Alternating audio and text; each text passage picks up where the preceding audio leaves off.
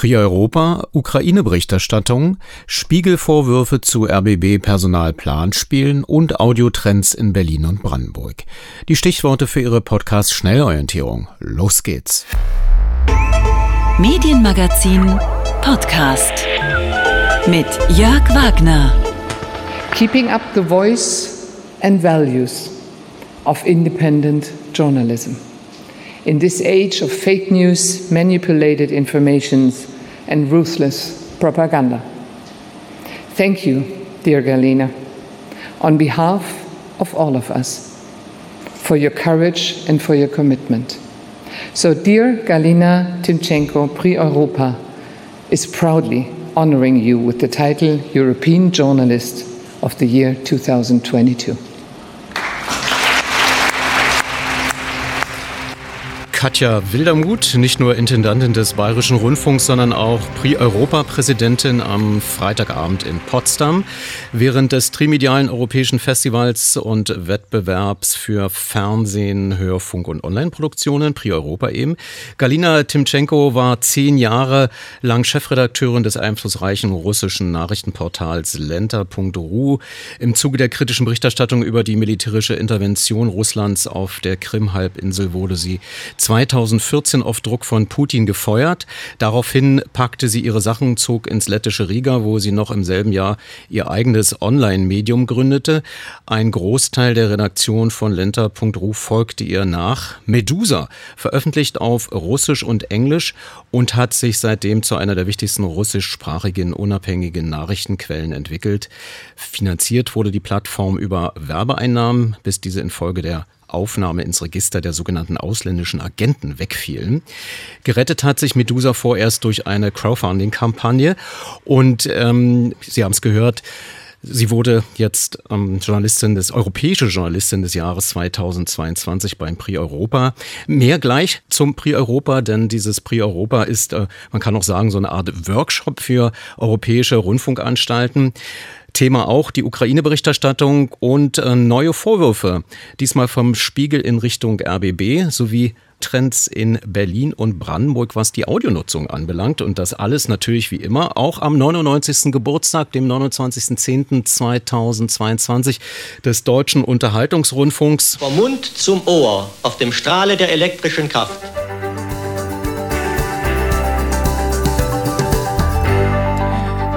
Es war der 36. Prix Europa, das heißt, vor 35 Jahren, 1987, wurde der Prix Europa quasi gegründet aus dem Sender Freies Berlin heraus. Seit Beginn an an vorderster Stelle ist Susanne Hoffmann und seit vielen Jahren auch hier im Medienmagazin immer wieder gern zu Gast in der Zeit, wenn der Prix Europa entweder kurz vor der Tür steht oder wie gestern abgeschlossen ist. Und sie blickt mal ganz kurz zurück auf diese letzten 35 Jahre. Wir haben ja angefangen in einer Welt, wo es noch eine Mauer in Berlin gab und eine Mauer quer durch die Welt. Als Prix Futura, ne? Als Prix Futura und auch der erste Prix Europa war 1987. Da haben wir gesagt, Kinder, wir müssen auf jeden Fall sehen, dass wir die Menschen aus Osteuropa mit dabei haben, weil wir eben hier in Berlin diese Bindung hatten und haben damals schon, ich weiß noch, den Herrn vom Fernsehen der DDR in der Jury gehabt. Der wurde später Programmdirektor beim NDR. Also, ähm, aber das war eine ganz andere Welt und wir waren froh, wenn wir überhaupt äh, mit den Kollegen in anderen Ländern in so einem engen Kontakt waren. Es war auch erstmal nur Fernsehen, dann kam der Hörfunk dazu, dann kamen die digitalen Medien. Es wurde größer, es wurde, weiß Gott, nicht leichter. Aber es wurde natürlich auch erkennbar, alles entwickelt sich weiter. Diese Zusammenarbeit zwischen den Medienmachern, den Programmschaffenden in Europa, und darum geht es uns ja, die funktioniert. Und darum ist auch für mich persönlich diese Bilanz zu sagen, ja, es war hart und es ist auch immer noch hart. Und es ist eigentlich nie genug Geld da, um die Dinge so zu machen, wie wir sie gerne machen würden und wirklich auch alle hierher zu bekommen. Aber es lohnt sich, denn wir haben gelernt, miteinander umzugehen. Und wir sehen ja nun gerade hier in diesen Tagen, wir haben hier Kollegen aus Russland, das sind zwar Exilrussen und wahrlich keine Putin-Befürworter, aber trotzdem ist es für unsere Kollegen aus der Ukraine schwierig, in einem Raum zu sein. Und es die Welt ist äh, äh, irgendwo so dicht zusammengerückt und kann trotzdem immer noch nicht besser miteinander umgehen. Und die Situation für Journalisten ist in den letzten Jahren nicht leichter geworden. Aus ganz vielen Gründen. Obenan natürlich der politische Druck, der in immer mehr Ländern Europas stark wird, dann der finanzielle Druck. Ähm, die Schwierigkeit der Umstrukturierung hin zu den digitalen Betrieben. Wo bleiben die Freien? Wo bleiben die Independents? Gibt es die überhaupt? Und was macht die Konkurrenz? Die ja in digitalen, gerade im Hörfunk sich jetzt völlig neu, im Audiobereich völlig neu entsteht. Und also, aber es ist so befriedigend zu sehen, dass wenn man sich einmal im Jahr wirklich darauf konzentriert, so Bilanz zu machen, dass man begreift und dass man dann auch ja, die Energie kriegt, weiterzumachen. Und darum sage ich mal, Pre-Europa, nie war er so wertvoll wie heute. Und es wird einen im nächsten Jahr geben. 25 Jahre Radio 1, 25 Jahre Medienmagazin und ich weiß nicht, wie oft schon die Standardfrage an Sie, ausgehend von äh, der Ernte, die Sie einfahren, einmal im Jahr hier beim Prix Europa und dann auch ausgezeichnet wurde bereits. Was ist denn für Sie das Highlight gewesen oder das, die wichtigste Erkenntnis aus diesen vielen Einreichungen? Das ernsthafte Erzählen wird immer meisterhafter beherrscht und wird auch immer wichtiger und überzeugender.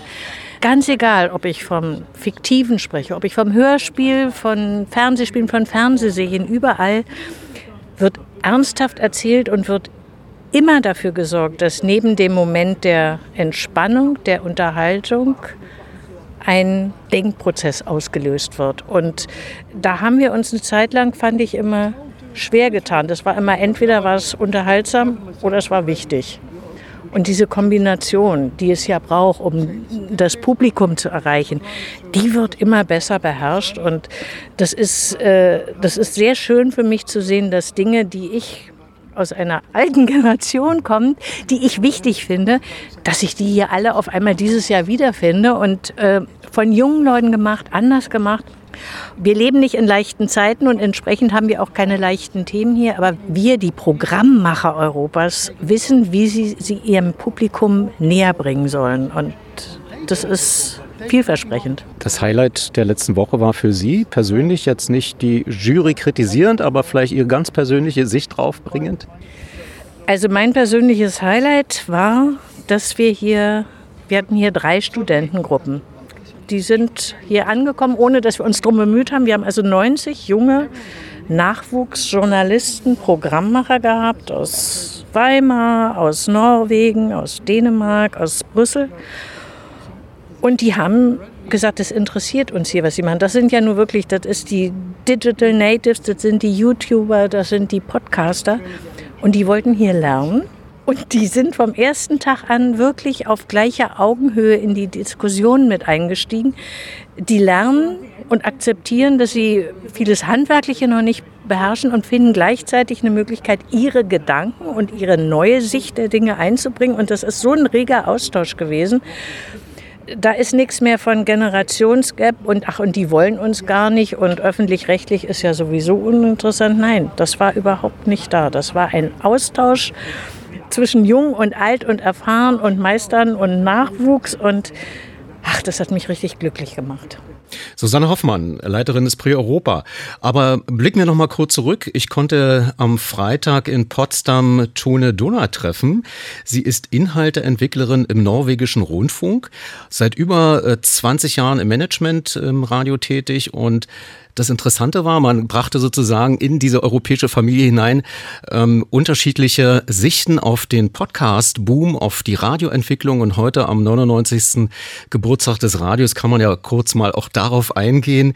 2006 bemerkte man in Norwegen ein großes Problem beim Radio. Nun, uh, wir hatten ein großes Problem bei NRK. Wir waren nicht gut genug beim Produzieren neuer und aufregender Ideen. Wir hatten irgendwie unser Publikum Publikum vergessen, waren nicht im Einklang mit unserem Publikum und sahen gleichzeitig eine große Veränderung beim Nutzerverhalten. Uh, Dieselbe Veränderung, die wir jetzt auch sehen. Das Publikum verändert sich ständig. Das war also eine Art Krise für neue Ideen bei NRK. Uh, also haben wir eine sogenannte Entwicklungsabteilung gegründet. Und diese Abteilung sollte sicherstellen, dass NRK immer neue und frische Ideen hatte, die sie im Fernsehen, im Radio oder online verbreiten konnten. And the result today is that we started with four people, and uh, the result today is that we are now wir haben mit vier Personen angefangen und heute sind wir 15, die dem gesamten NRK helfen, Ideen zu entwickeln. It ensures that we have a big festival every year where we have diese präsentieren wir jedes Jahr bei einem großen Festival. Das sind etwa 300 neue Ideen, die wir dem Management uh, präsentieren. Das wählt dann diejenigen aus, die man bei dem Publikum testet. Das Erste, was wir tun, ist zu ermitteln, was das Publikum will. Aber wir schauen auch darauf, wie es reagiert, wenn wir die Ideen präsentieren, von denen wir denken, dass es das Publikum interessieren sollte. Und danach entwickeln wir die Ideen weiter. So haben wir dafür gesorgt, dass wir mit unserem Publikum immer im Einklang sind. Wir wissen, wer die Leute sind und was sie brauchen. Nach meiner Meinung haben Sie das Radio neu erfunden. Ist das korrekt? What is interesting is that what we saw, the development department was Interessant war, uh, dass wir gesehen hatten, dass die Entwicklungsabteilung hauptsächlich an Fernsehideen uh, arbeitete und danach wurde erst an das Radio gedacht. Was wir in den letzten Jahren durch die uh, Podcast-Entwicklung gesehen haben, ist, dass sich das Radio professionalisieren muss. Es muss sich genauer fragen, was eigentlich das jeweilige Konzept der Sendung ist und es muss das Geschichtenerzählen verbessern. Durch die Podcast-Abrufe sehen wir genau, was das Publikum bevorzugt. Und es lehnt ideenlose Formate ab, wo Leute einfach nur ins Studio gehen und vor sich hin senden. Sie wollen echte Konzepte und echte Geschichten und gute Unterhaltung. Uh, ich denke also, dass das Radio seine Arbeit professionalisieren musste und muss. Und das liegt an der Veränderung durch den uh, Podcast-Konsum. Das war ja bei Radio 1 äh, glücklicherweise nicht in dieser Situation, erst durch die Podcast-Entwicklung auf Radioformatentwicklung hingewiesen werden zu müssen. Aber das ist äh, nicht die Regel in Deutschland. Also auch da sollte man sich vielleicht überlegen, ob das Fernsehen nicht in dem Falle auch eine Vorlage geben könnte zur Professionalisierung des Radios, also mehr Formatentwicklung mit der gleichen Power und vielleicht auch mit dem gleichen Budget. Aber es gibt ein, ein wie, wie soll ich das sagen, ein, ein Szenario, das die EBU hat oder im ganz Speziellen ein Vertreter der EBU, den ich auch noch interviewen konnte. Er nannte das selbst als äh, Albtraum, was da auf uns zukommen könnte. Und ich bat ihn einfach mal dieses Albtraum-Szenario zu erläutern. Er stellt sich selbst vor. Hi, I'm, I'm Jonathan Broughton. Hi, ich bin Jonathan Broughton. Ich bin Leiter Strategie der EBU und es war mir eine Freude, heute beim Prix Europa zu sprechen. Die gestellte Frage bezieht sich auf mein Albtraum-Szenario für das Radio. Ich habe so ein Bild, es ist ein sehr unscharfes Bild, aber es veranschaulicht grob ein eventuelles Szenario.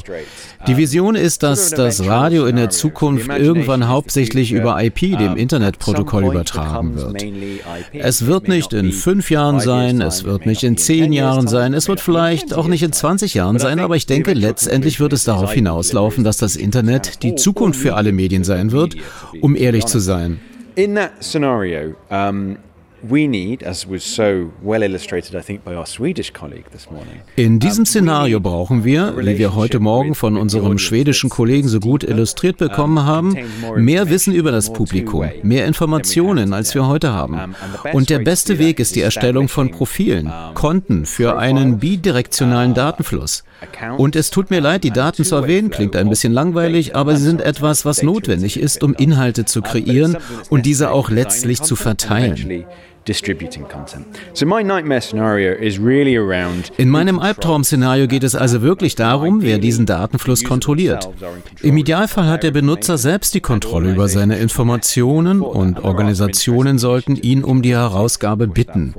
Es gibt einige interessante Initiativen, die versuchen genau dies voranzutreiben, aber etwas wahrscheinlicher ist, was wir heute sehen, dass große Technologieunternehmen durch ihre Anmeldeprozesse effektiv digitale Pässe generieren.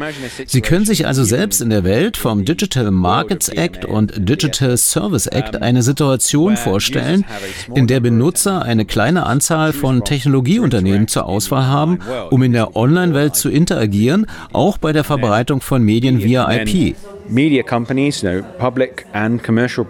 Medienunternehmen, öffentliche und kommerzielle Sender nutzen in diesem Modell mit Hilfe der Technologieunternehmen einen digitalen Schlüssel zum Publikum. E Die EBU ist in erster Linie daran interessiert, diese Zusammenarbeit mit den Technologieunternehmen zu vermeiden, wo immer dies möglich ist, um die Rechte des Publikums zu schützen. Ähm, wie steht es denn um den Klimafußabdruck bei diesem IP-Konzept? Haben Sie darüber schon uh, nachgedacht? Es ist interessant, ja, sicher haben wir darüber nachgedacht.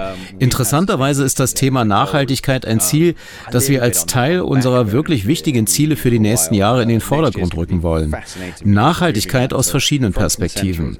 Erstens, was von der Regierung vorgegeben wird und zweitens aus dem Blickwinkel einer sozialen Verantwortung. Wir wissen mit Sicherheit, dass zentrale Stellen wie das Europäische Parlament und auch nationale Gremien Energieverschwendung in verschiedenen Industrien genauer prüfen. Die Gesetzgebung wird immer mehr an Bedeutung gewinnen. Deshalb sind wir sehr an der Empfehlung für Produktion und Vertrieb interessiert. Da die öffentlich-rechtlichen Medien über soziale Verantwortung stärker nachdenken können als kommerzielle Rundfunkanstalten, weil sie ohne Profitinteressen ihrem Publikum dienen können, ist es wichtig, genau anzuschauen, wie wir die Inhalte verteilen. Eine 1 zu 1 Verteilung ist dann okay, wenn wir uns die Kompressions- und Verteilungsmethoden ansehen und dafür sorgen, den Energieverbrauch zu reduzieren, der in diesem Bereich stattfindet. There's a lot we can do there to reduce the kind of energy consumption that, that takes place in that space. Jonathan Roten, Leiter Strategie der EBU am Rande des Prix Europa.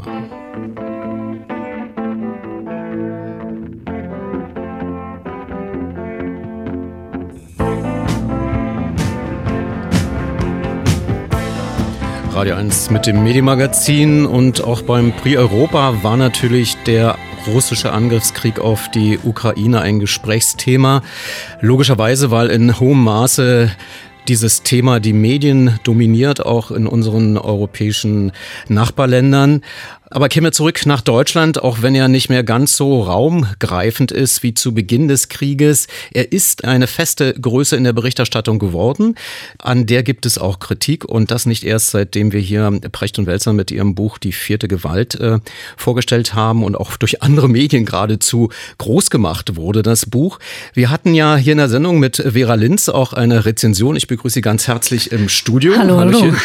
Ähm, nun ist es ja, ähm, ich sag mal, im Nachtrag sehr stark auch zu einer Diskussion gekommen, wie es um die Qualität der Berichterstattung steht. Ist denn die Kritik daran berechtigt oder ist das nur, ich sag mal, Marketing fürs Buch gewesen?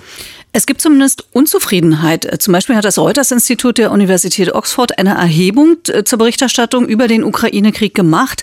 Dort wurden im Frühjahr in fünf Ländern jeweils 1000 Menschen befragt und ein Befund lautet, dass die Qualität der Berichterstattung in Nachrichtenmedien zwar durchweg als recht gut eingeschätzt wurde, aber mit Einschränkungen, zum Beispiel in Deutschland.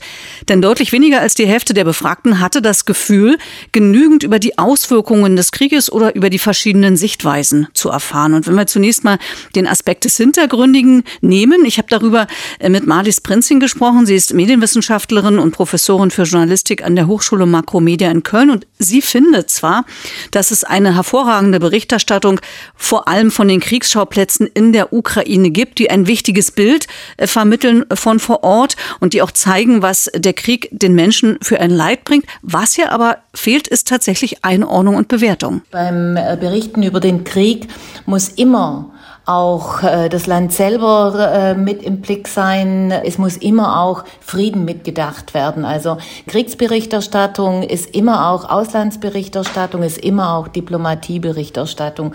Und beispielsweise gerade so der letzte Bereich, äh, der ist sehr, sehr äh, gering dann nur. Und das ist eine Beobachtung, das ist nicht systematisch untersucht, aber eine Beobachtung, die äh, insbesondere in Deutschland äh, recht groß ist. Sie sagt zum Beispiel, äh, dass in der Schweiz viel stärker auf Optionen geschaut wird, wie man möglicherweise wieder an den Verhandlungstisch zurückkehren kann oder welche Positionen von der OSZE, der Organisation für Sicherheit und Zusammenarbeit, in Europa kommen. Und Europa ist hier ein gutes Stichwort. Was ich bei uns auch vermesse, das ist eine stärkere äh, EU-Perspektive, eine stärkere Anknüpfung an dem, wofür die EU ja lange gestanden hat. Nämlich, äh, sie war immer für den Frieden aufgestellt, sie war immer für die Diplomatie Diplomatie aufgestellt und für die Soft Power. Und diese Sichtweise, die könnte eben, wenn man diese Diplomatieberichterstattung stärker beachten würde, auch äh, mehr an Kraft gewinnen. Ja, schauen wir doch mal auf die EU. Was heißt denn eine stärkere EU-Perspektive genau? Was fehlt denn da? Ja, Marlies Prinzing ist nicht die Einzige, die hier kritisch denkt. Äh, Erik Bonse, der für die Taz aus Brüssel berichtet, spricht zum Beispiel von einer gemainstreamten Berichterstattung aus Europa. Das heißt, zunächst mal, es ist nicht alles schlecht. Darum hier erstmal das Positive. Brüssel ist also eine ganz wichtige Quelle von Nachrichten äh, zum Ukraine-Krieg. Die EU-Kommission und die NATO arbeiten fast Tag und Nacht ja zu diesem Thema. Und da kann ich sagen, die Qualität hat grundsätzlich nicht nachgelassen. Die Qualitätsmaßstäbe werden auch weiter beachtet.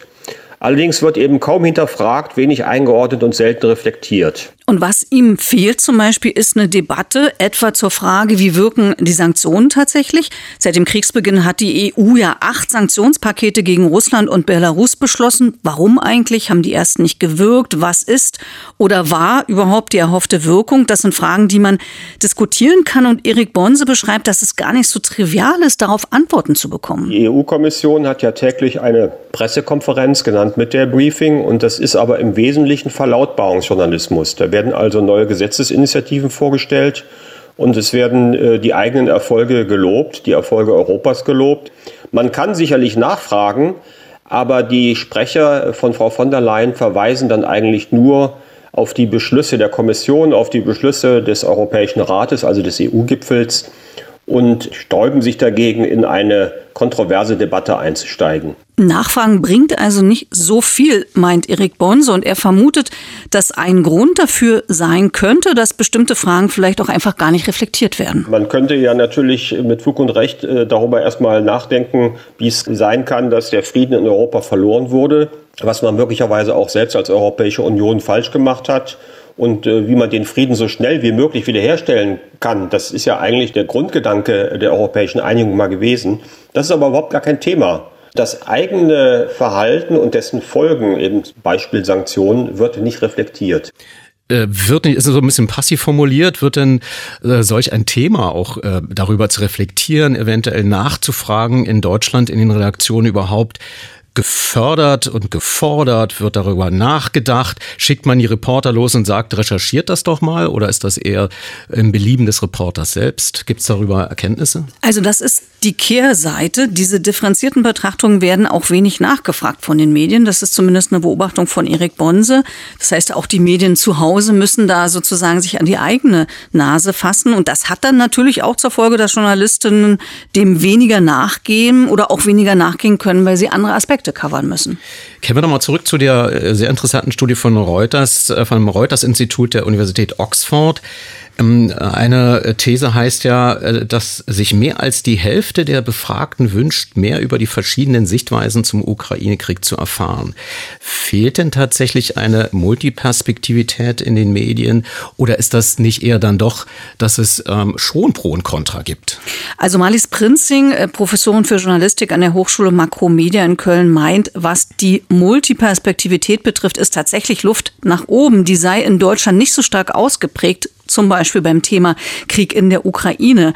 Und sie findet, dass die Grenzen hin zum Kriegsaktivismus und zum Vernachlässigen der eigentlichen Rolle von Journalismus hier auch fließend erscheinen, weil sich viele Journalisten etwa sehr deutlich und undistanziert pro Waffenlieferung an die Ukraine positionieren.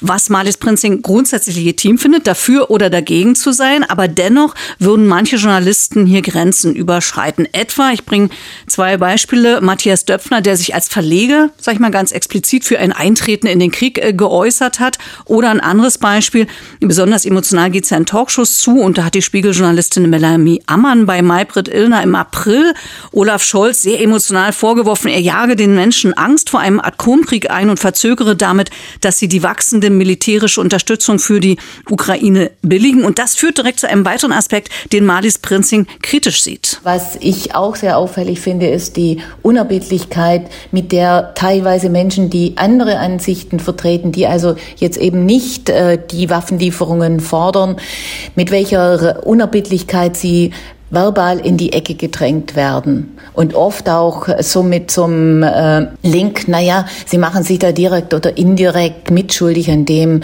was gerade auch an humanitärer Katastrophe in der Ukraine geschieht. Aber jetzt muss ich nochmal auf das Buch äh, Die vierte Gewalt von äh, Welzer und Precht zurückkommen. Eine Kritik, die darin geäußert wird, lautet ja, dass die Leitmedien, also die wichtigsten politischen Journalisten und äh, Journalistinnen im Angesicht von Kriegen, mit ihren Bewertungen oft der Regierungspolitik, also folgen und nur die Option diskutieren, die von der Politik auf den Tisch kommt. Ähm, das scheint ja, was du auch eben gesagt hast, ähm, eigentlich das Buch zu bestätigen. Gibt es da Gründe für, warum es dieses, dieses ähm, Ausrichten auf die Regierungsmeinung gibt? Dazu habe ich äh, mit der Politikwissenschaftlerin und Journalistin Sabine Nuss äh, gesprochen. Sie hat mich einen Text geschrieben und auf Twitter verlinkt in dieser ganzen Debatte mit der Überschrift Parteigänger der Macht. Und darin geht es um die Frage, warum rücken eigentlich Journalisten immer wieder so nah an die Regierungspolitik heran? Und nicht nur, dass sie sich als Politikjournalisten damit thematisch äh, auseinandersetzen, das müssen sie ja zunächst mal, sondern auch, dass sie von der Regierungsmeinung nicht so weit entfernt sind. Warum ist das so? Und das ist ja nicht nur während des Ukraine-Kriegs zu beobachten. Und ein Grund liegt aus Sicht äh, von Sabine Nuss darin, dass Journalistinnen und Journalisten die Maßstäbe der politischen Klasse teilen.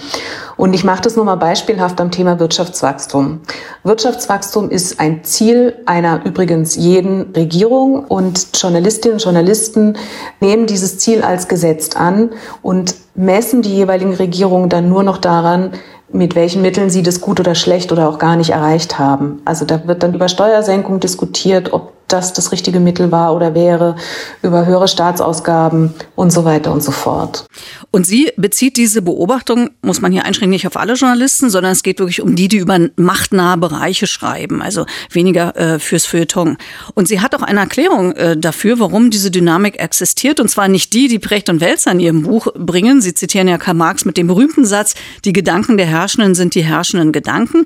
Nein, Sabine Nuss findet eine andere Überlegung auch von Karl Marx viel passender Wörter, um das Phänomen zu beschreiben. Ja, schreibt er oder entwickelt die äh, These, dass die Art und Weise, wie die moderne kapitalistische Gesellschaft verfasst ist, aus sich heraus Anschauungen und Weltsichten hervorbringt, die wesentlich dadurch gekennzeichnet ist, dass man diese Welt, die ja historisch gewachsen ist, als eine quasi natürliche wahrnimmt, als wäre sie immer schon da gewesen. Und das ist im Grunde genommen genau das Paradigma, was die politische Klasse teilt, was ihrer Setzung dessen, was Realität ist, stillschweigend vorausgeht. Die Annahme, die Welt, in der wir leben, ist natürlich. Ja. Tja, was ist, also hat sie Verbesserungsvorschläge eventuell? Naja, was äh, helfen würde, äh, wäre aus ihrer Sicht zum Beispiel eine stärkere Differenzierung. Zum Beispiel hat sie beobachtet, dass Journalisten aktuell, wenn es um Krieg geht, immer von wir sprechen. Sie fragen zum Beispiel, in welcher Phase des Krieges befinden wir uns denn gerade? Und dieses wir beschreibt sie nicht als Ausdruck einer Mehrheitsmeinung, wie es Brecht und Welser in ihrem Buch tun, sondern für sie ist es ein Ausdruck eines spezifischen Nationalismus, der stillschweigend in der Berichterstattung eine Interessenkongruenz zwischen Journalist und und der Nation voraussetzt, nach dem Motto, wenn es Deutschland gut geht, geht es mir auch gut.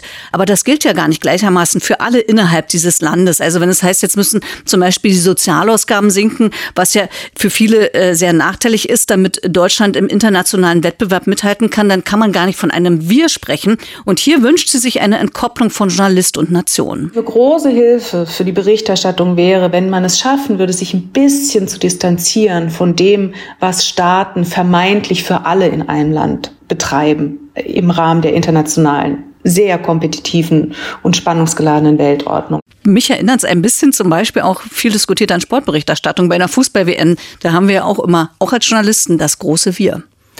Das Thema wird uns weiter begleiten, fürchte ich. Erstmal hier vielen Dank und äh, wir müssen jetzt außerhalb unseres redaktionellen Teils ein bisschen Werbung machen.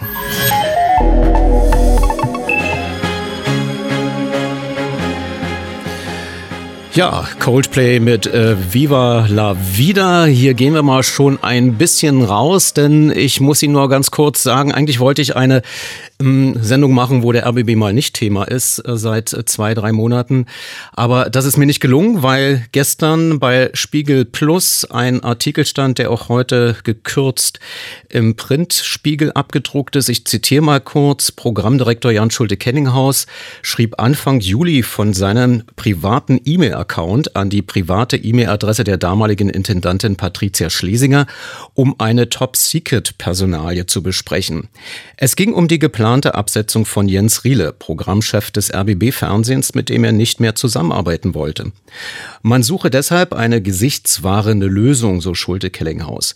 Riele sollte nur noch auf dem Papier Leiter der Abteilung bleiben, während alles, was das RBB-Fernsehen betrifft, in eine neue Hauptabteilung Koordination ausgelagert werde.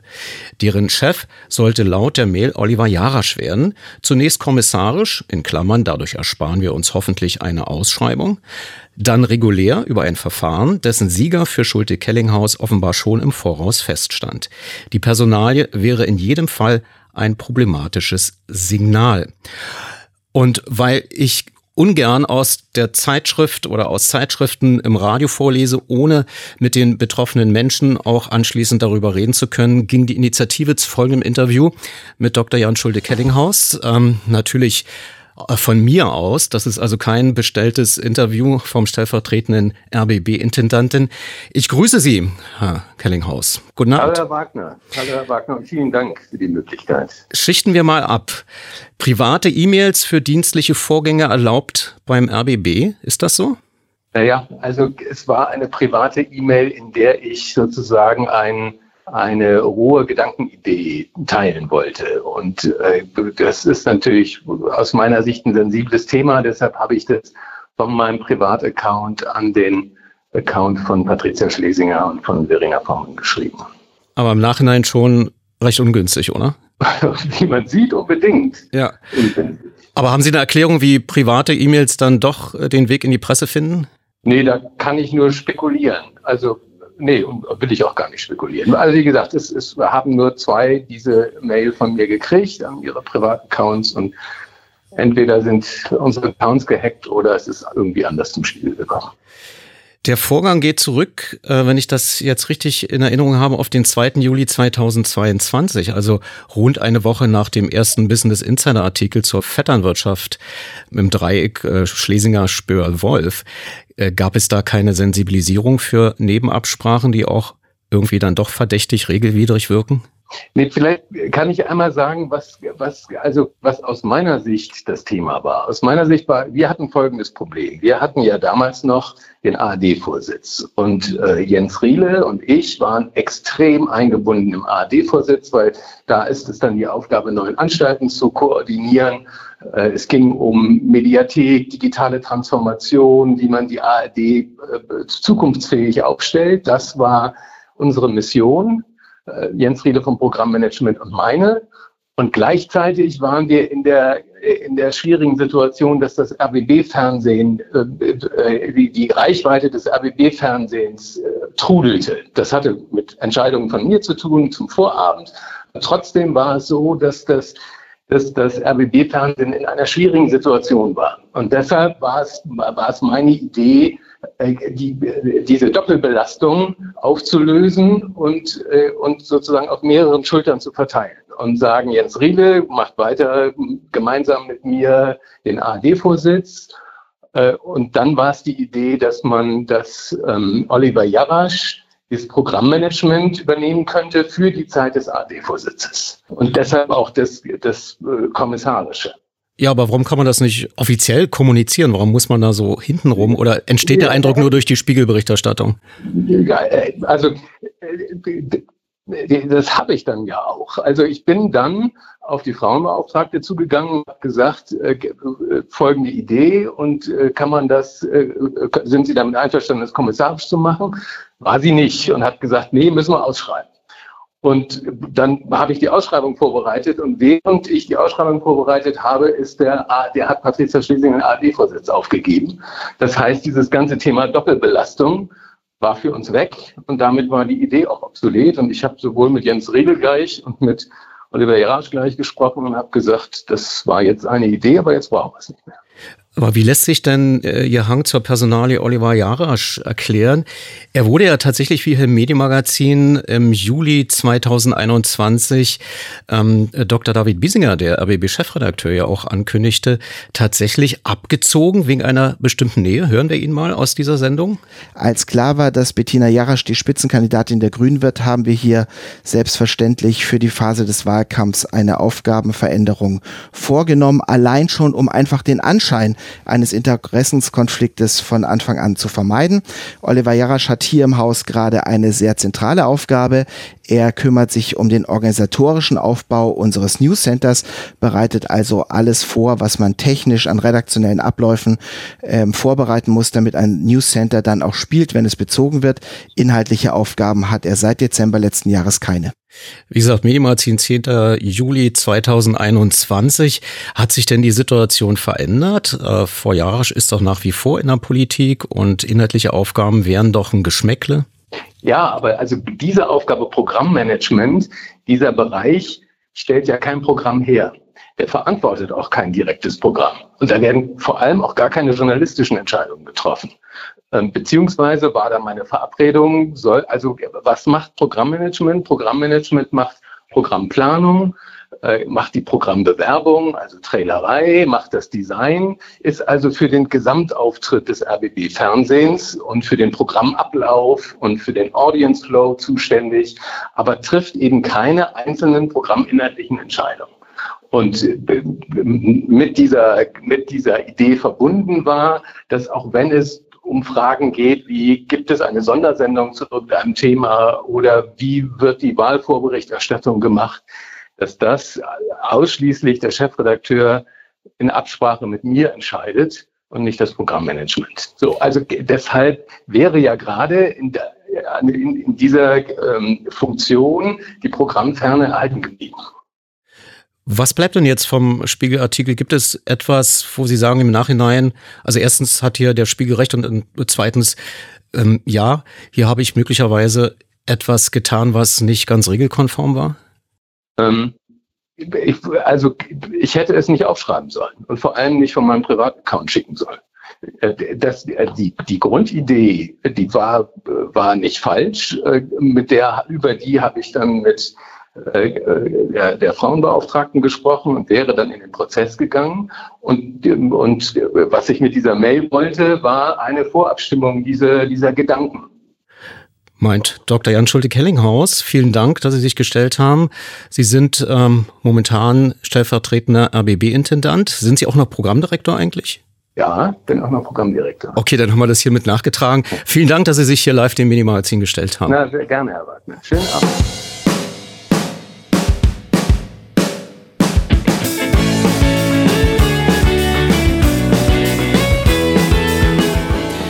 Wir müssen nochmal zurückblicken in das Medienmagazin im Oktober 2019, aber aus anderen Gründen. Bundesdurchschnitt ähm, sehen wir, dass sozusagen mittlerweile fast 24 Prozent der Personen über 14 Jahre Zugang zu einem DAB-Radio haben, also sozusagen die technische Reichweite bei 24 Prozent der Personen mittlerweile liegt.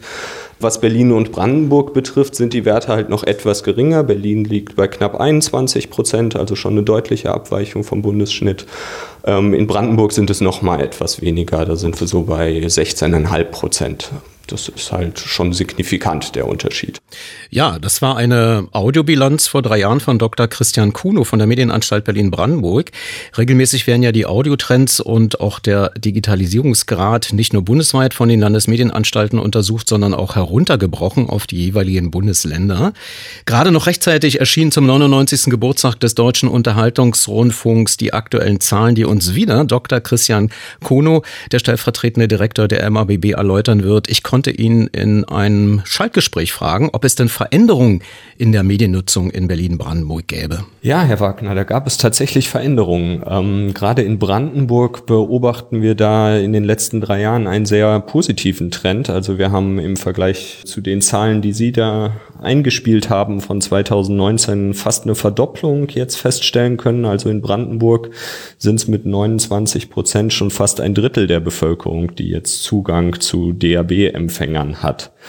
Berlin, ja, fast schon traditionell, hinkt so ein bisschen dem Bundesdurchschnitt auch weiterhin hinterher, aber auch hier sind wir mittlerweile bei 26 Prozent der Bevölkerung, die DAB-Geräte nutzt. Wenn man die Perspektive wechselt, bleibt aber UKW die meistgenutzte Radioempfangsart? Genau, also nach wie vor über die Hälfte der Befragten geben an, dass UKW die meistgenutzte Empfangsart ist. Aber auch hier der Trend geht auch, was die meistgenutzten Empfangsarten betrifft, in Richtung digital, nicht nur DAB, sondern eben auch Webradio. Das müssen Sie jetzt mal erläutern. Also einerseits natürlich, es gibt DAB Plus ist digital, es gibt ähm, Webradio, das ist digital und da unterscheiden Sie sicherlich noch zwischen den On-Demand-Geschichten und den Livestreams. Ja, genau. Also wir unterscheiden hier zwischen Webradio als sozusagen Pendant des UKW oder DAB-Radios, also das lineare Radio als Webradio dann eben distribuiert über das Internet als Stream und eben ähm, solchen Angeboten wie beispielsweise Podcasts als äh, On-Demand-Angebote. Und äh, eben von mir zitiert, Webradio meinen wir dann tatsächlich lineares Radio. Also wenn man so will, die, die Simulcast-Sender, die, die so wie sie auf UKW verbreitet werden oder auf DRB ja mittlerweile auch quasi alle als Webradio-Stream zu empfangen sind. Wie ist denn da so der Trend? Ist das eher ein, ein leichter Anstieg oder sieht man da gravierende Veränderungen im Mediennutzungsverhalten in Richtung äh, Internet, sage ich mal, also Livestream und äh, On-Demand-Nutzung im Verhältnis zur UKW und DAB Plus Ausstrahlung? Also der Trend geht ganz klar zu Online-Audio im Allgemeinen. Das ist dann nicht nur Webradio, das ist auch nicht nur Podcast, sondern das ist natürlich auch das Thema Musikstreaming, das ist das Thema Hörbücher und Hörspiele. All das nimmt zu. Corona oder die Pandemie und die veränderten Nutzungssituationen in der Pandemiesituation haben dem nochmal einen zusätzlichen Schub ähm, verliehen. Wir konnten da wirklich äh, sehr starke Anstiege in den vergangenen Jahren ähm, wahrnehmen. Das hat sich jetzt aktuell so ein bisschen wieder relativiert, aber das ist nur normal. Insgesamt ist es aber so, dass Online-Audio, wie wir diese verschiedenen Online-Distributionsformen von Audioformaten nennen, ähm, einfach wächst und äh, zunehmend auch ältere Bevölkerungsteile erreicht. Zum Beispiel stellen wir fest, dass drei Viertel der Berlinerinnen und Berliner mittlerweile Online-Audio nutzt. Ähm, in Brandenburg sind es nicht ganz so viele. Dort ist es knapp zwei Drittel der Bevölkerung. Also ganz klar auch im Trend positiv. Wir sehen, dass ähm, Podcasts weiterhin sich positiv entwickeln in der Nutzung. Wir sehen beispielsweise, dass es auch in Brandenburg mittlerweile unter den Online-Audionutzern fast 40 Prozent sind, die eben auch Podcasts nutzen. Da stellen wir ein Wachstum von 20 Prozent fest, wie im, im Vergleich zum Vorjahr. Bei den Jüngeren ist das Wachstum noch signifikanter. Es liegt sogar bei 30 Prozent. Also der, der Trend ist ganz klar. Und man muss auch sagen, das ist nicht uninteressant natürlich fürs Radio und die Radiomacherinnen. Ähm, das Thema Musikstreaming ist eh schon an der Spitze in den Online-Audio-Nutzungsformen, aber es ist auch nach wie vor in der Trendentwicklung durchaus wachsend. Das heißt, wenn ich das jetzt mal für mich als Radiomacher wiederum übersetze, wenn das Musikstreaming nach oben geht, dann ist Musik offenbar nicht mehr der Einschaltgrund äh, für das lineare Radio oder sehen Sie da äh, parallele Musiknutzung, also dass es on top kommt? Ja, ich glaube, man muss das so ein bisschen unterscheiden, auch in den Altersgruppen. Sicherlich für eine jüngere Zielgruppe ist ähm, auch das Webradio vielleicht nicht mehr vornehmlich der Weg, Musik zu hören, sondern da spielt Musikstreaming mit Sicherheit, das sehen wir auch in den Daten, eine viel größere Rolle. Aber man kann sagen, die Stärken, die Radio im, im Bereich UKW und DAB hat, ähm, die Informationen, die lokalen Informationen, aber auch der Serviceteil, ähm, das spielt auch bei Webradio eine starke Rolle. Also auch dort kriegen wir von den Befragten gesagt, dass das sozusagen die Inhalte sind, weshalb sie Webradio nutzen oder die da im Mittelpunkt stehen. Anders als bei den Podcasts. Dort ist es halt so, dass das Wort im Mittelpunkt steht. Ähm, das hat auch lizenzrechtliche Gründe, dass die Musik dort anders als im Webradio oder eben natürlich auch beim Musikstreaming halt nicht ähm, den Inhalt ausmacht und entsprechend auch die, die Nachfrage bei Podcasts sich inhaltlich anders orientiert. Gibt es denn äh, einen deutlichen Peak nach oben, was die Podcast-Nutzung anbelangt? Auf Berlin gesprochen. Die Berlinerinnen und Berliner sind bundesweit an der Spitze mit ihrer Podcast-Nutzung. Dort konnten wir jetzt in diesem Jahr keine enormen Zuwächse feststellen, aber dort gab es eben Zuwächse in den vergangenen Jahren. Ähm, starke Zuwächse können wir allerdings in Brandenburg ähm, beobachten in diesem Jahr. Also dort gibt es ein Wachstum von 20 Prozent in der Podcast-Nutzung gesprochen auf die Gesamtbevölkerung, bei den Jüngeren sogar 30 Prozent. Also in Brandenburg sind Podcasts im Kommen, wenn man so will. Und das kann man jetzt nicht äh, damit erklären, dass da massiv äh, das Internet ausgebaut wurde, sondern offenbar liegt das Interesse plötzlich also auch in der ländlichen Region im Bereich des Worts als Alternative zum gesprochenen Wort im linearen Radio? Oder welche Interpretation lässt das zu? Ja, also wir können aus den Daten lesen, wenn man fragt, welchen sozusagen welchen Stellenwert im, so fragen wir das natürlich genau nicht, aber wenn man mm, guckt, welchen Stellenwert im Informationsportfolio der Menschen, die die Podcasts einnehmen, dann ist das für viele Podcast-Nutzenden schon wirklich eine sehr wichtige Rolle im Informationsportfolio. Also Podcasts sind offensichtlich ein Informationsmedium für die, die Podcasts nutzen. Wir können aber auch sehen, dass sich durchaus ähm, so die thematischen Schwerpunkte je nach Bundesland ein bisschen anders gestalten. Also in Berlin ist beispielsweise Politik und Gesellschaft bei den Themen ganz weit oben im Bereich Podcasts. In Brandenburg sind es eher Themen aus den Bereichen Freizeit, Hobby, Games, die an der Spitze liegen. Nun ist das äh, sicherlich hochinteressant für Radiomacher oder Podcast-Inhalte-Hersteller, wenn ich das mal so sagen darf. Aber Sie machen ja als Medienanstalt ja sicherlich nicht nur das Screening, um zu erfahren, wie wir unser Programm besser machen können. Was ziehen Sie denn für Erkenntnisse aus den neuesten Zahlen? Naja, uns interessiert natürlich diese Entwicklung auch. Ähm, uns freut natürlich, wenn mit Podcasts ein ähm, sehr informationslastiges äh, Medium auch tatsächlich Nutzung erfährt. Aber Sie haben natürlich völlig recht. Als Medienanstalt Berlin-Brandenburg schauen wir nochmal auf einem anderen Blickwinkel auf diese Zahlen. Wir schauen uns beispielsweise die Digitalisierungsquoten im Hörfunkempfang sehr genau an. Das hat damit zu tun, weil wir zum einen natürlich äh, sehen, dass das dass beispielsweise digitale Kapazitäten, DAB-Programmplätze immer stärker nachgefragt werden, wenn wir dort Programmplätze ausschreiben für die Region. Aber wir sehen natürlich gleichzeitig auch in den Daten, dass die Nutzung steigt oder die Empfangsmöglichkeiten, die Verfügbarkeit der Empfangsmöglichkeiten in der Bevölkerung steigt. Und dann schließen wir zum Beispiel daraus, dass es jetzt an der Zeit ist, auch die freien Radios da drin zu unterstützen, ihren Weg auf DAB Plus äh, zu finden und dies auch am Ende finanzieren zu können, weil natürlich auch die freien Radios die Bevölkerung dort erreichen sollte, wo die Bevölkerung Radio hört und das ist mittlerweile über DAB Plus.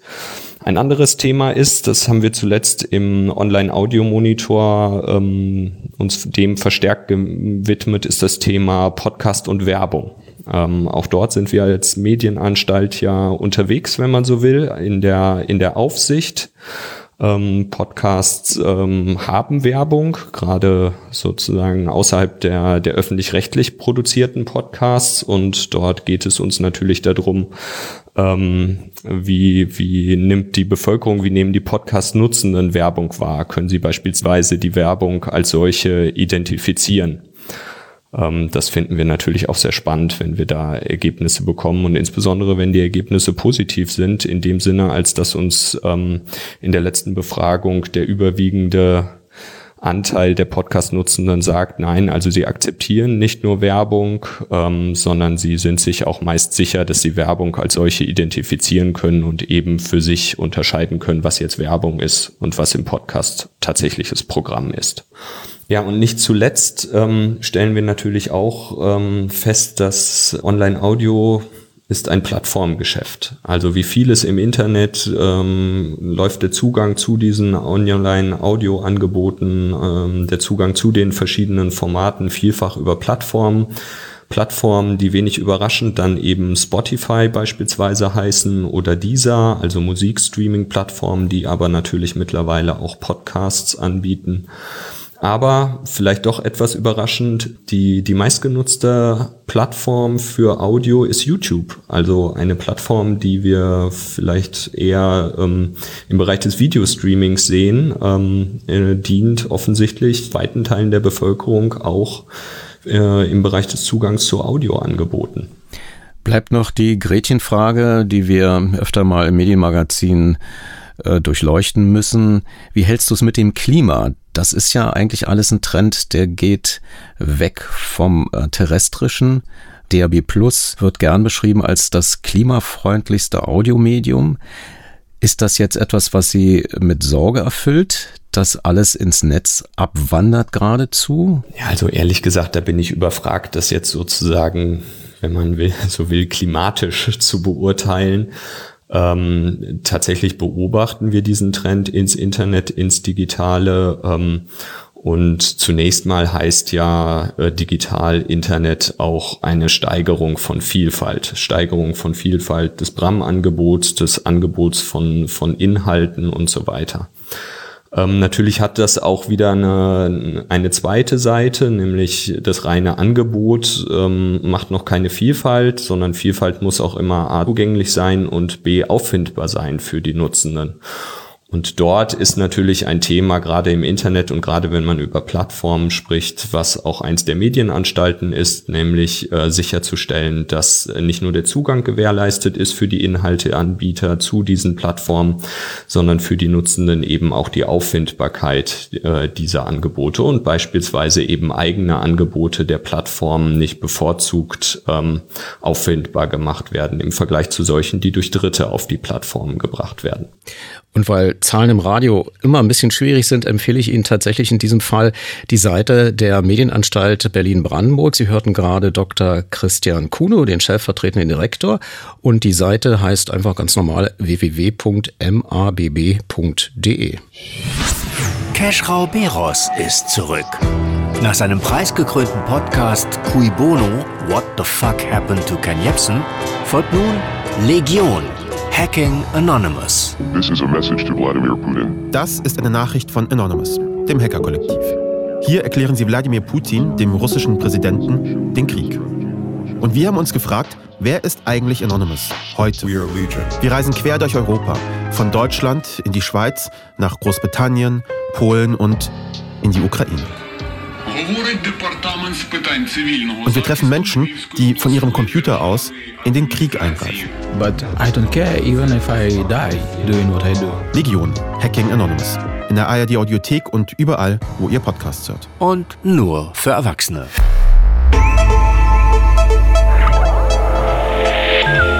Medienmagazin Podcast. Bonustrack. Für den Podcast Bonustrack greife ich ins Medienmagazin Archiv zum Thema Kulturradio. Wozu und für wen? Während des Prix Europa 2008. Eine immer noch spannende Diskussion angesichts der immer noch geführten Debatten, was Kulturradios heutzutage noch leisten wollen, beziehungsweise noch sich leisten können, wenn das Geld wie im RBB-Geschehen massiv gekürzt wird. Zuvor jedoch hören Sie Susanne Hoffmann, die Leiterin des Prix Europa, in einem Interview für das Medienmagazin vom 18. Oktober 1998. Jetzt erstmal ein Sprung zu Prix Europa, denn dieses Festival ist gestern gestartet, ein Wettbewerb europäischer Fernseh- und Radiobeiträge in Berlin-Brandenburg. Und äh, mit einer Rekordbeteiligung von über 600 Teilnehmern sowie 430 eingereichten Radio- und Fernsehbeiträgen aus 37 Ländern.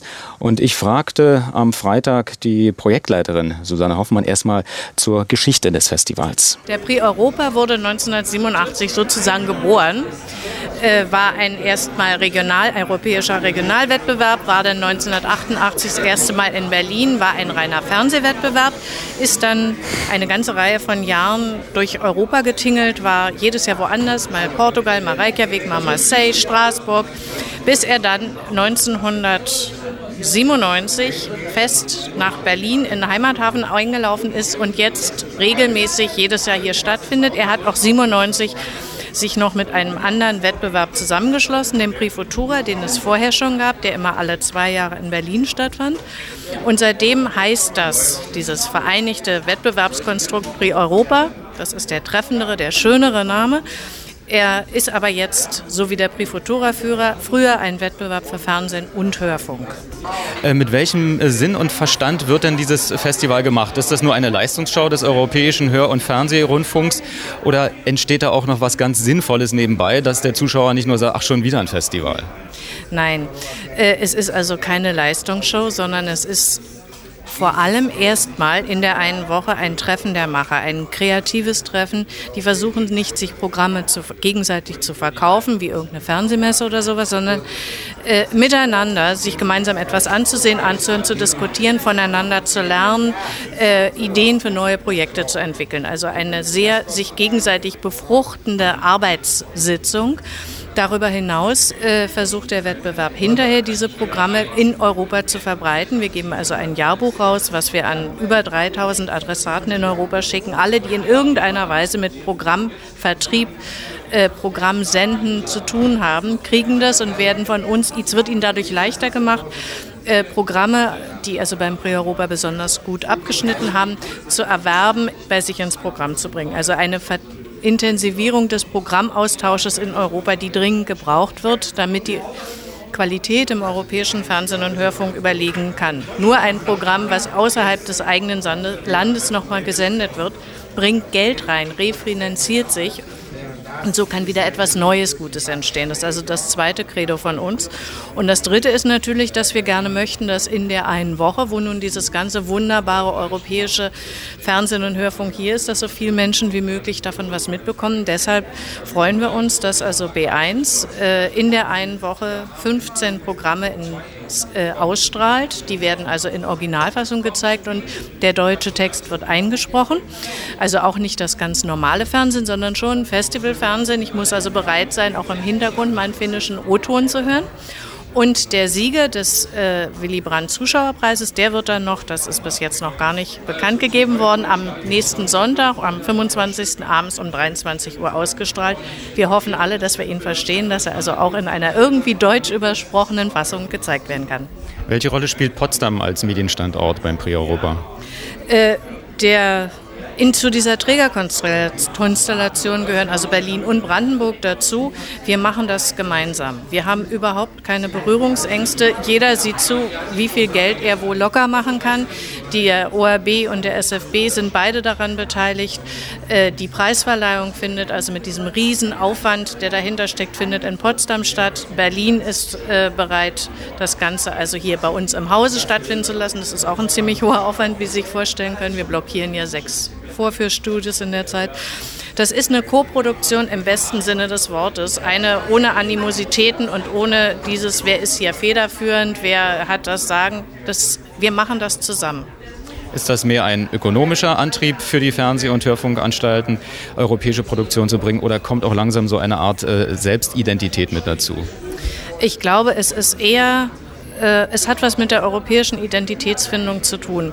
Sicher ist vereinzelt mal irgendjemand, der sagt, Mensch Kinder, da nehmen wir jetzt das drauf, das ist ein paar Mark Billard auf dem Sendeplatz. Im Prinzip ist es aber so, dass wenn Sie etwas Neues machen, ist das immer erstmal Investition. Wenn Sie ihre, Ihr Publikum an neue Filme ranführen wollen, müssen Sie damit rechnen, dass Sie erstmal Überzeugungsarbeit leisten müssen, zusätzliches Marketing machen müssen.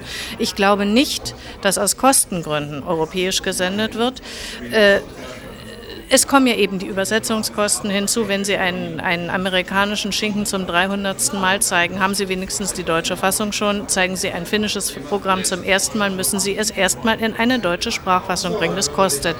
Also ich glaube einfach, es bewegt sich eine Menge. Und natürlich ist das so, dass Länder, über die wir vor zehn Jahren wenig nachgedacht haben oder höchstens mal als Urlaubsland, sind uns inzwischen vertrauter. Wir sind ja schon ein bisschen mehr zusammengewachsen. Und wenn wir äh, sehen, mit welchen, in welche Länder zurzeit in den Nachrichten auftauchen, kann ich mir vorstellen, dass also die Schwierigkeit, irgendwann mal einen Film aus Jugoslawien zu zeigen, äh, einfach gesunken ist. Wir wissen mehr über das Land, wir interessieren uns mehr dafür und so ist etwas passiert. Zehn Jahre später, Kulturradio, wozu und für wen? Medienmagazin, 25. Oktober 2008.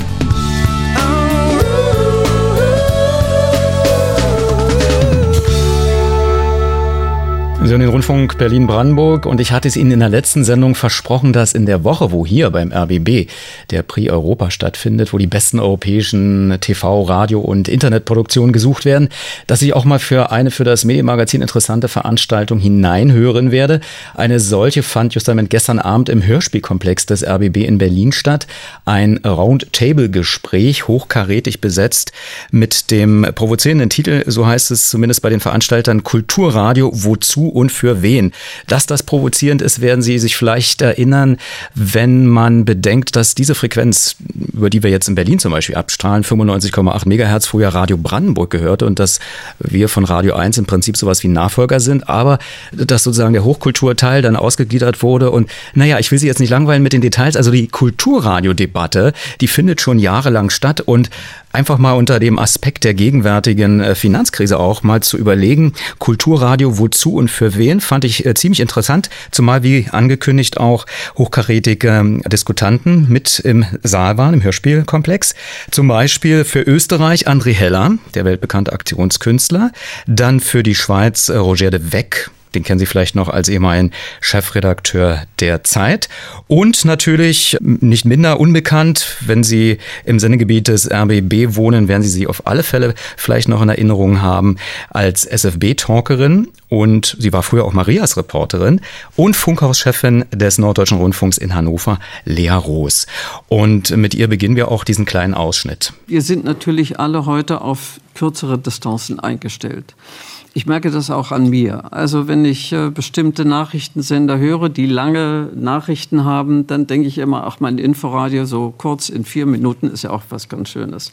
Aber ich gehe natürlich dann auch wieder zu den anderen zurück. Also wir müssten uns überlegen, inwiefern haben sich die Hörgewohnheiten geändert und wie weit haben sie sich geändert. Ich glaube nicht, dass die Hörerinnen und Hörer Qualität vermissen wollen. Das ist die eine Sache. Das andere ist, dieser Jugendwahn macht mich ja wirklich ganz wahnsinnig. Ja? Es ist ja alles nur noch Pop und flott und flockig. Ähm, das kann es ja auch nicht sein. Also wenn man sich klar macht, dass 44 Prozent der Leute gerne in Ausstellungen gehen, sich mit Kunst und Kultur beschäftigen, dann ist das doch ein sehr breites Spektrum. 44 Prozent der Bevölkerung müssten wir versuchen zu erreichen. Aber werden wir mit diesen, ich sage nochmal, Häppchen-Sachen nicht erreichen. Also es muss nicht die geballte Wortsendung schon gar nicht über Philosophie morgens von acht bis um zehn sein.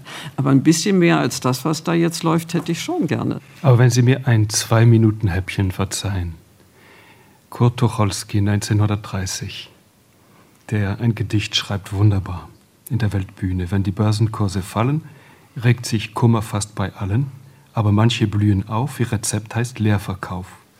Keck verhökern diese Knaben Dinge, die sie gar nicht haben, tretet selbst den Absturz los, denn sie brauchten echt famos. Leichter noch bei solchen Taten tun sie sich mit Derivaten, schreibt er 1930.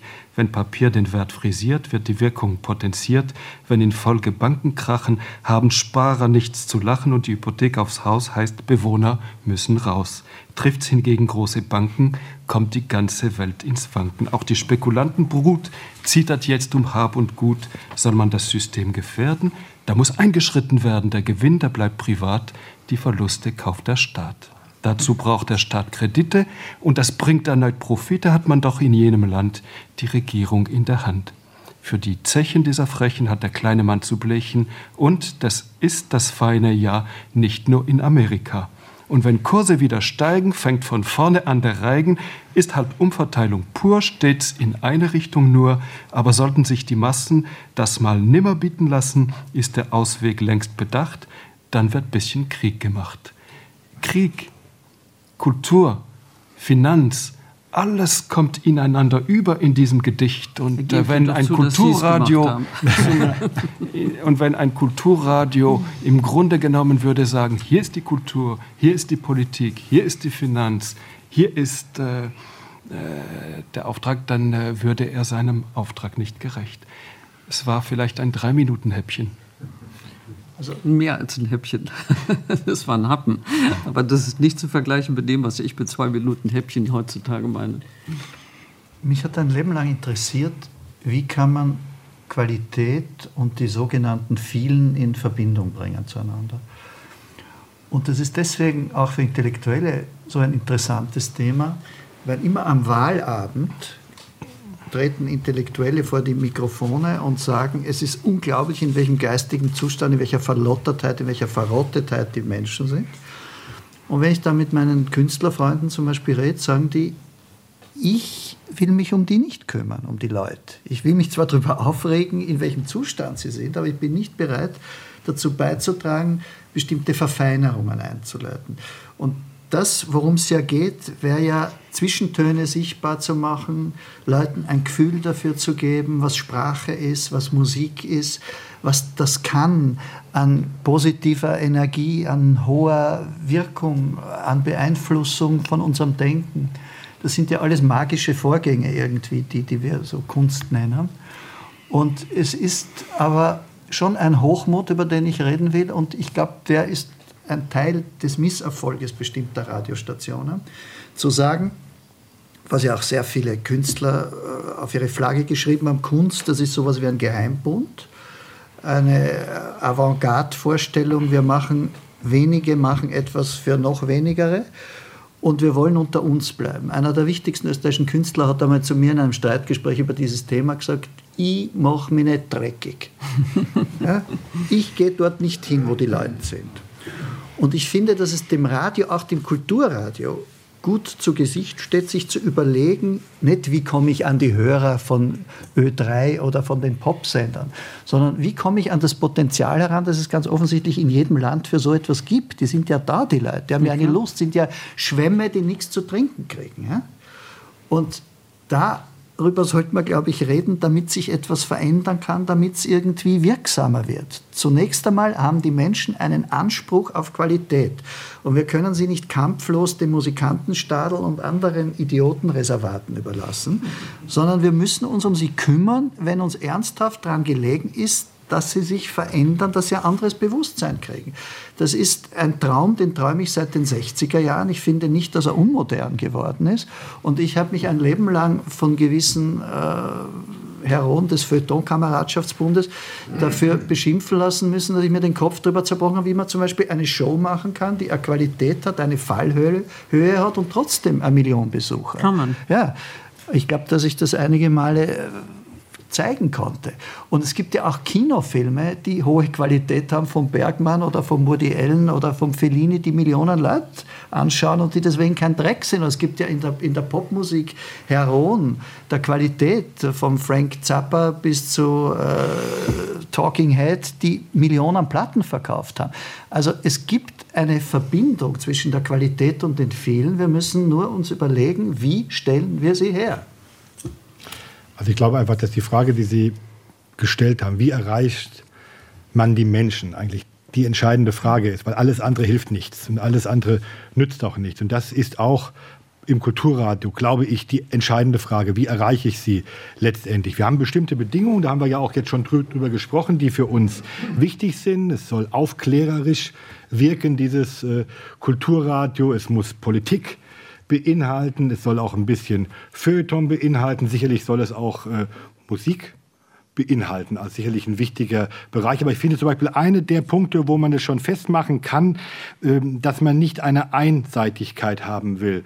Ich glaube, es ist nicht der richtige Weg zu sagen, ich will ein Kulturradio haben, was quasi nur als Musikabspielstation existiert, sondern ich will eine Mischung haben. Ich will Musik haben, ich will anspruchsvolle Musik, aber ich will auch Kommentare haben, ich will Politik haben, ich will ein gutes, anspruchsvolles Feuilleton haben. Und da, glaube ich, kommt es darauf an, diese Mischung herzustellen, diese Mischung weiterzuentwickeln, aber auch immer zu gucken, ist die Mischung für diejenigen, für die man das macht, heute noch eine adäquate Mischung? Kann man sie damit letztendlich erreichen? Und wenn man diesen Weg geht, glaube ich, dass eben auch dieses Jahr auf den ersten Blick so ein bisschen antiquierte Radio Dampfhören quasi, also äh, dass das auch noch eine, eine, Zukunft hat und zwar nicht im Sinne von Nebenbei-Medium, nicht im Sinne von ähm, man hört es sich im Auto im Stau an oder wenn man über die Autobahn rast, so, sondern im Sinne von einem ganz bewussten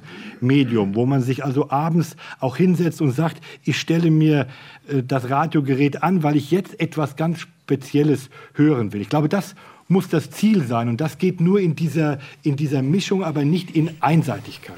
Sagt Olaf Zimmermann, er ist Geschäftsführer des Deutschen Kulturrats. Ich vergaß ihn in der Aufzählung.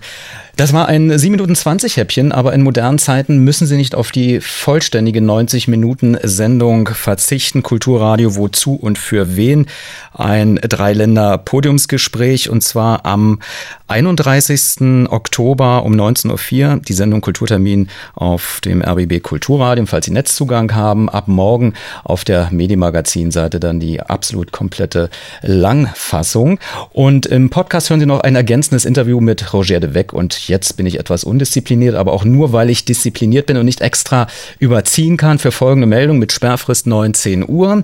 Mit vier Preisen ist Frankreich der große Gewinner beim diesjährigen internationalen Hörfunk- und Fernsehwettbewerb Prix Europa, der nach einwöchiger Dauer am Samstag, also heute, im Berliner Haus des Rundfunks zu Ende geht. Es sind nach Angaben des äh, RBB allesamt Arte-Produktionen oder Co-Produktionen. Je zwei Preise gingen an Polen und Großbritannien.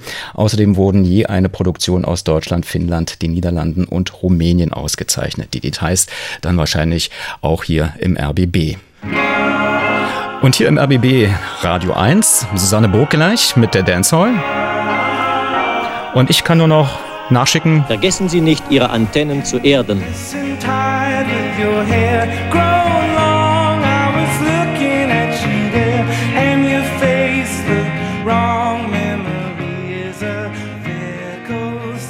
Und damit nahtloser Übergang zum Bonustrack und die Frage an Roger de Weck. Glauben Sie, dass es ein Kulturradio geben kann, was besser ist als die Gesellschaft? Oder dass es das geben muss, um die Gesellschaft zu bessern? Die Medien sind zwar ein Spiegel der Gesellschaft, aber nicht ein Spiegel, wie wir ihn darin blicken morgens, wenn wir rasieren, sondern ein Spiegel, der einiges größer darstellt, anderes verkleinert, vielleicht das eine oder andere verzerrt. Und äh, auf diese Auswahl kommt es an.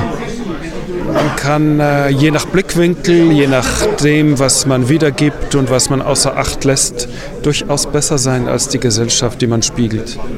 Hier wurde ja nun explizit auf das Radio geschaut, aber Sie haben zu Recht natürlich gesagt, äh, Nutzungsverhalten ändert sich. Es gibt Podcasts, es gibt Hörbücher und so weiter. Andererseits haben Sie beklagt, dass die Gesellschaft sich immer mehr ausdifferenziert und dass dieses Gemeinschaftsgefühl, was Sie aus der Schweiz kennen, auch ein Wert ist an sich. Aber in Deutschland ist es halt mal anders und der Vorzug der neuen Medien ist eben, dass man sich sein eigenes Programm bauen kann. Ist die Diskussion nicht total an der Realität vorbei, dass man das Kulturradio bessern muss, um Wirkung zu erzielen? Selbstverständlich steht jeder Verantwortliche eines jeden Kulturradios Tag für Tag in der Pflicht, die Qualität äh, zu bessern. Äh, ich war Chefredakteur zweier Zeitungen und äh, hätte eigentlich meinen Stuhl von heute auf morgen räumen müssen, wenn ich nicht jeden Tag unzufrieden gewesen wäre mit der Qualität in den Zeitungen, die ich leitete. Aber deswegen pessimistisch oder gar kulturpessimistisch zu sein, äh, da, da gibt es keinen Grund. Im Gegenteil, ich finde, dass gerade der deutsche Sprachraum stolz sein darf auf seine kulturelle Berichterstattung. Und äh, im Vergleich zu den allermeisten anderen äh, europäischen Ländern ohnehin von der äh, amerikanischen Medienlandschaft ganz zu schweigen, wo die Kultur nun je länger, desto äh, kürzer äh, drankommt. Mit anderen Worten äh, ist es gut und es ist, es zählt zu den Qualitäten des Kulturradios, dass es sich immer wieder kritisch mit sich selbst auseinandersetzt. Aber deswegen defetistisch zu sein, da gibt es keinen Grund.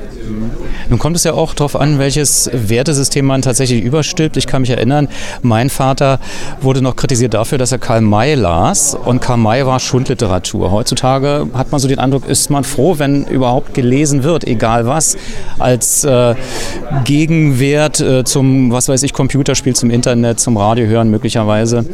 Ähm, wie würden Sie ein Kulturradio Ihrer Wahl denn in die Gesellschaft integrieren wollen? Mit welchen Forderungen, mit welchen Anforderungen? Es gäbe so viele Anforderungen, dass ich vielleicht nur eine nenne. Das Geschichtsbewusstsein. Wenn Sie denn in Ihrer Frage ansprachen, so etwas wie Kulturverlust, wie kulturelle Verarmung, dann äh, kann man dem wehren, wenn man etwas sich bewusster ist der Historie. Lassen Sie mich ein sehr persönliches Beispiel anführen. Mein Urgroßvater sprach fließend Latein und Griechisch. Mein Großvater las fließend Latein und Griechisch und sprach es nicht mehr. Mein Vater war beider Sprachen einigermaßen passiv mächtig. Ich habe im Gymnasium noch beide gelernt, aber weitestgehend alles vergessen. Und meine Kinder haben teilweise mit Latein und Griechisch angefangen, aber nach ein, zwei Schuljahren das auch liegen lassen zugunsten moderner Sprachen. Innerhalb von vier, fünf Generationen zeigt sich hier ein gewaltiger kultureller Wandel im Umgang mit unserem humanistischen Erbe. Das heißt nicht, dass das Erbe völlig verloren ist, aber das heißt, dass man es anders erarbeiten muss. Und wir leben in Umbruchzeiten, technischen Umbruchzeiten, wo sich plötzlich, wie damals zu Gutenbergs Zeiten, so neue Möglichkeiten eröffnen, dass viele Menschen schon überfordert sind, das Gegenwärtige zu bewältigen und darüber das Vergangene vergessen. Ich glaube, dass es jedem Medienschaffenden gut ansteht, äh, immer wieder das worüber er berichtet, in den größeren Zusammenhang, den größeren historischen Zusammenhang zu stellen. Das wäre eine zivilisatorische und eine Kulturleistung, um beide Begriffe, die Thomas Mann auseinanderhielt, anzuführen. Es folgt nun das Roundtable-Gespräch vom 24. Oktober 2008, 19 Uhr, in der Gesprächsleitung von Peter Leonhard Braun. Selbst legendärer Radioautor, er war viele Jahre Chef der Feature-Abteilung des SFB, revolutionierte die Feature-Produktion und den weltweit ausgeschriebenen Medienwettbewerb Prix Futura Berlin, den er 1997 mit dem Prix Europa fusionierte. Liebe Hörerinnen in Österreich, liebe Hörer, in der Schweiz, in Deutschland bei den Sendern WDR und RBB, das ist Berlin-Brandenburg. Ich bin hier heute in einer ganz beglückenden Situation. Ich habe um mich herum eine illustre Runde. Ich stelle sie jetzt vor, vom Alphabet her. Das ist für Österreich André Heller, Aktionskünstler, Theaterautor, Schauspieler, Kulturmanager, Chansonnier und so weiter. Ich habe aus der Schweiz Roger de Weck, einen hoch angesehenen Publizisten, nicht nur in der Schweiz, sondern auch hier bei uns in Deutschland als Chefredakteur von der Zeit für mehrere Jahre. Ich habe Herrn Zimmermann, der hier den WDR vertritt, Olaf Zimmermann, das ist sozusagen Gottes Stimme der Kultur. Er ist der Geschäftsführer des Deutschen Kulturrats. Und wenn immer Sie mit ihm sprechen, nehmen Sie bitte eine leicht gebeugte Haltung an. Und ich habe Lea Roos für Berlin hier am Tisch, bekannt für ihr fast flammendes Engagement für die Errichtung des Holocaust-Denkmals, aber auch bekannt aus Tausenden von TV-Shows, aber nicht bekannt als erste Frau, die in Deutschland Radiodirektorin wurde. Und da muss ich was für André Heller nachtragen. Er hat auch eine starke Radiovergangenheit. Er hat schon in den 60er Jahren den ersten Pop-Sender auf diesem Kontinent, Ö3, gemanagt. Also stimmt nicht, aber es ist in Ordnung. ich bin Mitbegründer und es war auch nicht der erste am Kontinent, weil es gab natürlich in Luxemburg sowas, aber es war der erste im deutschsprachigen Raum. Aber wir haben hier direkt vor uns noch vier andere Herren, nämlich die Wellenchefs der angeschlossenen Stationen. Wir haben hier den Alfred Treiber für Ö1, wir haben den Marco Meyer für DRS2, wir haben den Herrn Karl Karst für den WDR 3 und wir haben den Mateka, den Herrn Wilhelm Mateka für Radio Berlin Brandenburg. Sie sind unsere Experten. Wir sind ja hier Außenseiter. Wir betrachten ja ein Sujet und reden darüber, das Sie täglich praktizieren. Wenn wir eine Frage haben, dann werden wir sie an, an Sie stellen. Und das wird völlig unberechenbar sein. Und diese kleine Bank kann sich auch in eine Anklagebank verwandeln.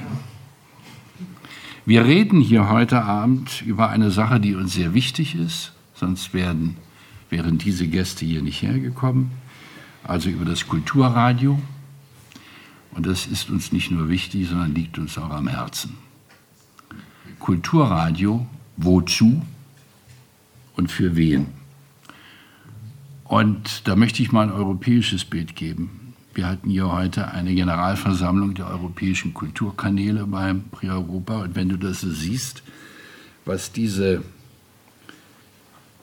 Heinzelmännchen der Medien in Europa leisten an Literatur, an großer Musik, dann kann man wirklich sagen, das hält diesen kulturellen Reichtum des Kontinents wirklich etwas zusammen. So, das war die Einleitung und jetzt bitte sofort zum Thema. Soll ich sagen Monsieur oder Herr de Beck? Beck. Roger geht auch. Also Roger, Kulturradio wozu?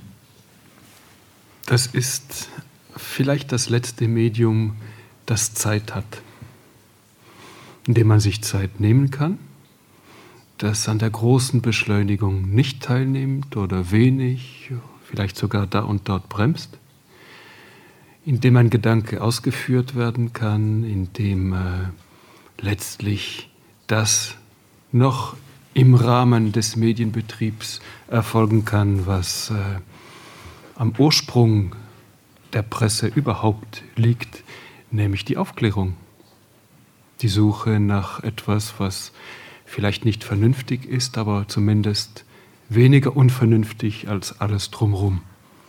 Und da hat sich eine sonderbare Umkehrung der Dinge entwickelt. Zu seinen Anfängen galt das Radio überhaupt als das Oberflächenmedium, als das Medium, wo schnell, schnell etwas vermittelt wurde.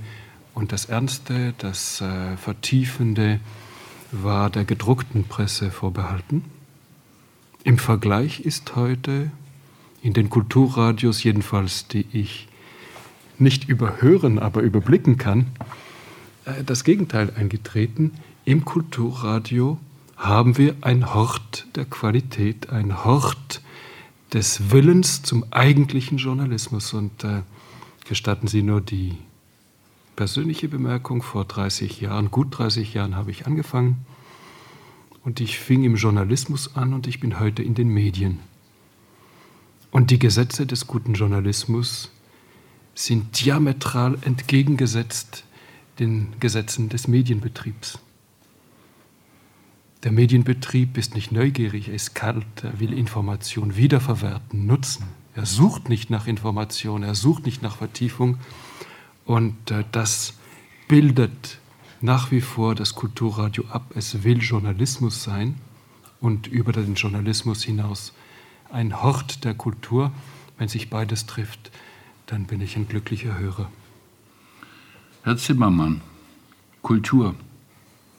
Hochkultur, Breitenkultur. Der Deutsche Kulturrat, der sieht das ja sehr unterschiedlich. Und Sie sind ja gar nicht zufrieden nicht, mit dem, was die öffentlich-rechtlichen so machen. Das stimmt. Wir sind nicht zufrieden, was die öffentlich-rechtlichen machen. Aber ich glaube, da muss man sehr deutlich differenzieren, wo die öffentlich-rechtlichen was machen. Wenn wir über Kulturradio sprechen, dann ist das, glaube ich, genau noch das, was auch den öffentlich-rechtlichen Rundfunk wirklich auch unterscheidet von dem privaten Angebot. Da kann man noch das Alleinstellungsmerkmal auch erkennen. Es gibt andere Bereiche, wo man es nicht mehr so einfach erkennen kann, besonders im Fernsehen. Da verschwimmt das manchmal in der, besonders in der Unterhaltung. Da kann man es nicht mehr so einfach feststellen, wo habe ich einen öffentlich-rechtlichen Sender eingeschaltet oder wo habe ich einen privaten Sender eingeschaltet. Wenn man also so will, ist eigentlich das Kulturradio so etwas wie die Visitenkarte des öffentlich-rechtlichen Rundfunks und wir streiten uns ja gerade in Deutschland darüber, wie viel öffentlich-rechtlicher Rundfunk wir denn noch brauchen. Es ist vielleicht eine der elementaren Begründungen, warum es ein öffentlich-rechtliches Rundfunkprogramm auch dauerhaft geben muss, also ein gebührenfinanziertes Programm. Und deswegen ähm, äh, hat eigentlich der gesamte öffentlich-rechtliche Rundfunk gerade dem Kulturradio so viel zu verdanken. Also gerade die, die den Quoten nachrennen, können glücklich sein, dass es noch ein paar gibt, die nicht ganz so quotenhörig sind und die das eher kleinere, feine Kulturradio machen. Also sprechen wir jetzt von den Ausnahmen oder sprechen wir generell? Ähm, Ausnahmen gibt es natürlich, das, was Sie sagen, aber Hochkultur, also auch im Radio, ist ja gewichen einer Mischung aus E und U. Ähm, diese Hochkultur wird ja eben nicht mehr praktiziert im Radio, im Kulturradio. Reden wir mal hier also von dem RBB. Ähm, was hatten wir früher im SFB, als es noch SFB war, für herrliche Sendungen? Ich erinnere mich ganz genau. Ich habe von halb neun bis neun gehört die wunderbaren Lesungen Anna Karenina, 48 Folgen, Gerd Westphal. Da habe ich meine Termine danach gerichtet, sowohl in Berlin als auch in Hannover. Im NDR lief das ja auch. Ähm, das sind Zeiten, die längst vorbei sind. Also die Wortblöcke, die großen, ja, werden ja gemieden. Äh, was haben wir denn? Wir haben ein äh, flott moderiertes Musikprogramm, auch leider eben im Radio Kultur. Wenn ich im Auto sitze, ich habe eine Dreiviertelstunde von Zehlendorf nach Berlin Mitte zu meinem Büro zu fahren, höre ich also sehr viel Radio, auf dem Rückweg auch nochmal. Aber ich kann das kaum ertragen. Dieses ist freundlich und nett und flockig moderierend.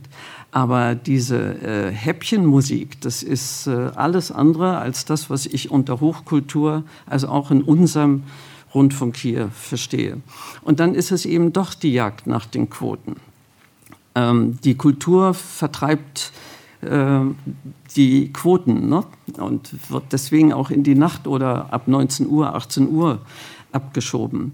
Dabei hätten wir das ja gar nicht nötig. Öffentlich-rechtliches Unternehmen, also Hörfunk und Fernsehen, hat den Auftrag, ähm, Information, Bildung und dann erst Unterhaltung. Die Unterhaltung wird vorgezogen. Wir sind längst dabei, auch im Hörfunk, leider eben auch im Kulturradio, dass die Unterhaltung einfach siegt. Ja? Ähm, es werden die Musikprogramme nach Hörerwünschen gemacht. Man hält es im Kopf nicht aus. Das ist ja ganz nett gemeint und ganz nett gedacht, dass die Hörer anrufen können und sagen, jetzt wollen wir aber das. Aber dann gibt es ja auch nur diesen üblichen Brei, das, was die Leute kennen. Wir haben also mindestens morgens keine, ab 19 Uhr, 18 Uhr, auch im Hörfunk ist es eine andere Sache. Wir haben morgens keine kundigen Moderatoren mehr. Und da gab es eine Hörfunkdirektorin, die hat mal gesagt, ich habe es mir aufgeschrieben, der Moderator darf nicht das Gefühl vermitteln, es besser zu wissen als der Hörer. Na, wo sind wir denn? Ich erwarte Moderatorinnen und Moderatoren, die sehr wohl sehr viel mehr wissen, als ich es weiß. Da brauche ich das doch nicht zu hören. Da kann ich mir doch meine CD zu Hause selber auflegen.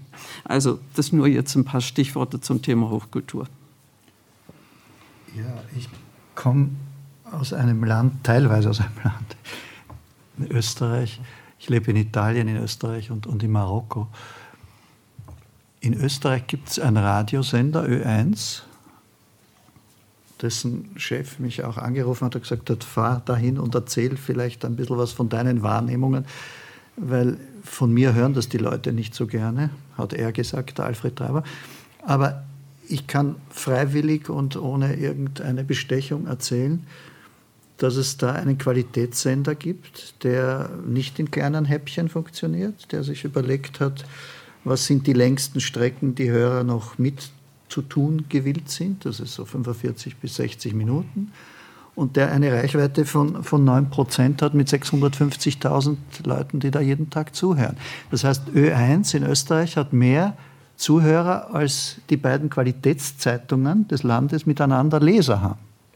Und dort wird nicht nur Musik in ernstester Weise, auch vom eigenen Symphonieorchester aufgeführt und alle Übertragungen der Avantgarde-Festivals und der Salzburger Festival, was es halt so an Angebot gibt, sondern es wird natürlich Wissenschaft, was ja nicht gerade ein super Quotenthema ist, sehr prominent offeriert und es werden auch Religion und Spiritualität und alle diese Themen haben breiten Raum. Also ich glaube, dass im Prinzip Qualität und eine bestimmte ernstzunehmende Quantität einander nicht ausschließen, sondern man muss sich überlegen, welche Leute machen das Radio, wie fantasievoll, wie begabt, wie lustvoll gehen die an das Thema heran und mit welchem Mangel an Snobismus. Das ist auch was ganz Wichtiges. Ich glaube nicht, dass man die Leute verachten darf, für die man Programme macht. Man darf sich auch nicht bei ihnen anbietern. Das ist das, was Sie, glaube ich, vorher gemeint haben, diese schulterklopfende Großfamilie, wo der Moderator zu allen Du sagt. Da, das ist für mich äh, ein Teil der Hölle. Aber im Prinzip, wenn begabte, gescheite Menschen etwas tun, kann am Schluss was herauskommen, das viele interessiert. Und darüber sollte man, glaube ich, nachdenken. Es ist besser, als über das zu jammern, äh, was unabänderlich ist. Wie, wie schaut sowas aus? Das Herr Heller, wir könnten das ja alles machen. Wir haben es doch gar nicht nötig. Wir haben diesen Kotau für den Hörerinnen und Hörern nicht nötig. Also so blöd sind die Leute gar nicht. Wir hatten früher eine wunderbare Sendung hier, Klassik zum Frühstück. Da konnte man anstellen und dann hat man nach, ich war, glaube zweieinhalb Stunden oder so, wieder abgestellt, hat seinen Kaffee getrunken oder dabei und hatte was gelernt. Heute lerne ich in diesen Sendungen nichts mehr. Ich sage nochmal, ich verstehe natürlich, ich habe ja selber Hörfunk gemacht, habe selber Fernsehen gemacht. Ohne Zuhörerinnen und Zuhörer und ohne Zuschauerinnen und Zuschauer ist Käse. Ja, also wir müssen natürlich die Leute an den Bildschirm kriegen, wir müssen sie ans Mikrofon kriegen. Und da muss man sich sehr viel einfallen lassen. Also ich bin ja gar nicht dagegen, dass wir Quote haben wollen. Ähm, die müssen wir auch haben. Wir wollen ja ein Programm für die Leute machen, wir machen es ja nicht für uns. Aber was jetzt geschieht, ist einfach die Verquerung dabei man denkt, man spricht den Leuten zum Munde und dann werden sie schon zuhören. Kann ja auch sein, dass sie zuhören, aber sie würden anders eben auch zuhören. Also ich habe eine Fernsehsendung hier gemacht im SFB, Freitagnacht hieß die. Wir haben zwei Stunden, zweieinhalb Stunden über die Urwaldrodung geredet. Das war Unterhaltung, es war eine Unterhaltung angesiedelt, aber wir haben das sehr politisch gemacht und ich glaube, wir haben es sehr qualitätvoll gemacht. Es gab mal jemand, der hat gesagt, wir waren also sozusagen äh, nicht nur der Mercedes, sondern der Rolls-Royce unter den Talkshows. Das kann man alles machen, war viel Arbeit. Wir haben vier Wochen gesessen und haben uns alles genau überlegt in diesen zwei Stunden. Und so muss man es mit Hörfunk genauso machen. Ich glaube, dass die Leute das wirklich gutieren würden und sie würden es honorieren. Ich glaube auch, Sie, Sie honorieren. Sie honorieren ja auch Qualität. Aber ich glaube, man muss schon gucken, dass es natürlich Veränderungen gibt und dass man diesen Veränderungen auch nicht einfach äh, ignorant gegenüberstehen kann und sagen kann, es war doch so schön damals ähm, und die Hörer von damals gibt es aber heute, zumindest nicht mehr in dieser Menge gar nicht mehr. Für mich gehört Unterhaltung zur Kultur, um das also auch gleich am Anfang zu sagen. Und deswegen müssen wir uns, wenn wir über Kultur uns Gedanken machen, auch uns über Unterhaltung Gedanken machen. Man kann das nicht, nicht trennen und kann sagen, also jetzt machen wir uns über die Kultur Gedanken und meinen damit einen sehr engen Ausschnitt von Hochkultur. Das funktioniert nicht. Erinnern Sie sich nur an die Debatte, die geführt worden ist über das ganze Werk.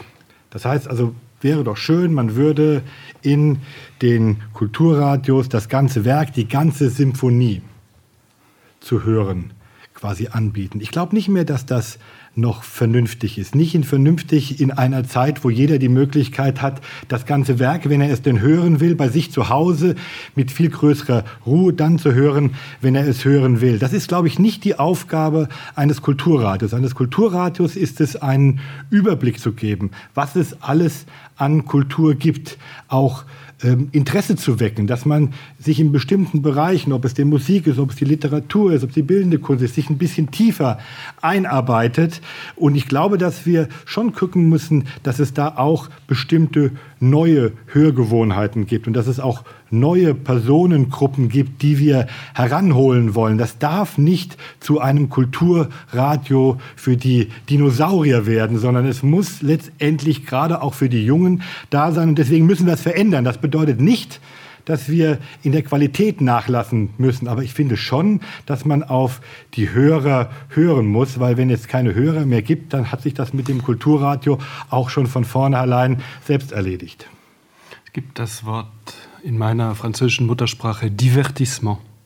Steht für Unterhaltung auf der einen Seite, steht aber auch für Ablenkung, Ablenkung vom Wesentlichen. Und Unterhaltung dort, wo sie, sie ist ein journalistisches Prinzip, alles, was wir journalistisch machen, soll auch etwas Unterhaltsames tun. Im Wortsinne, wir haben wir jetzt auch untereinander eine Unterhaltung.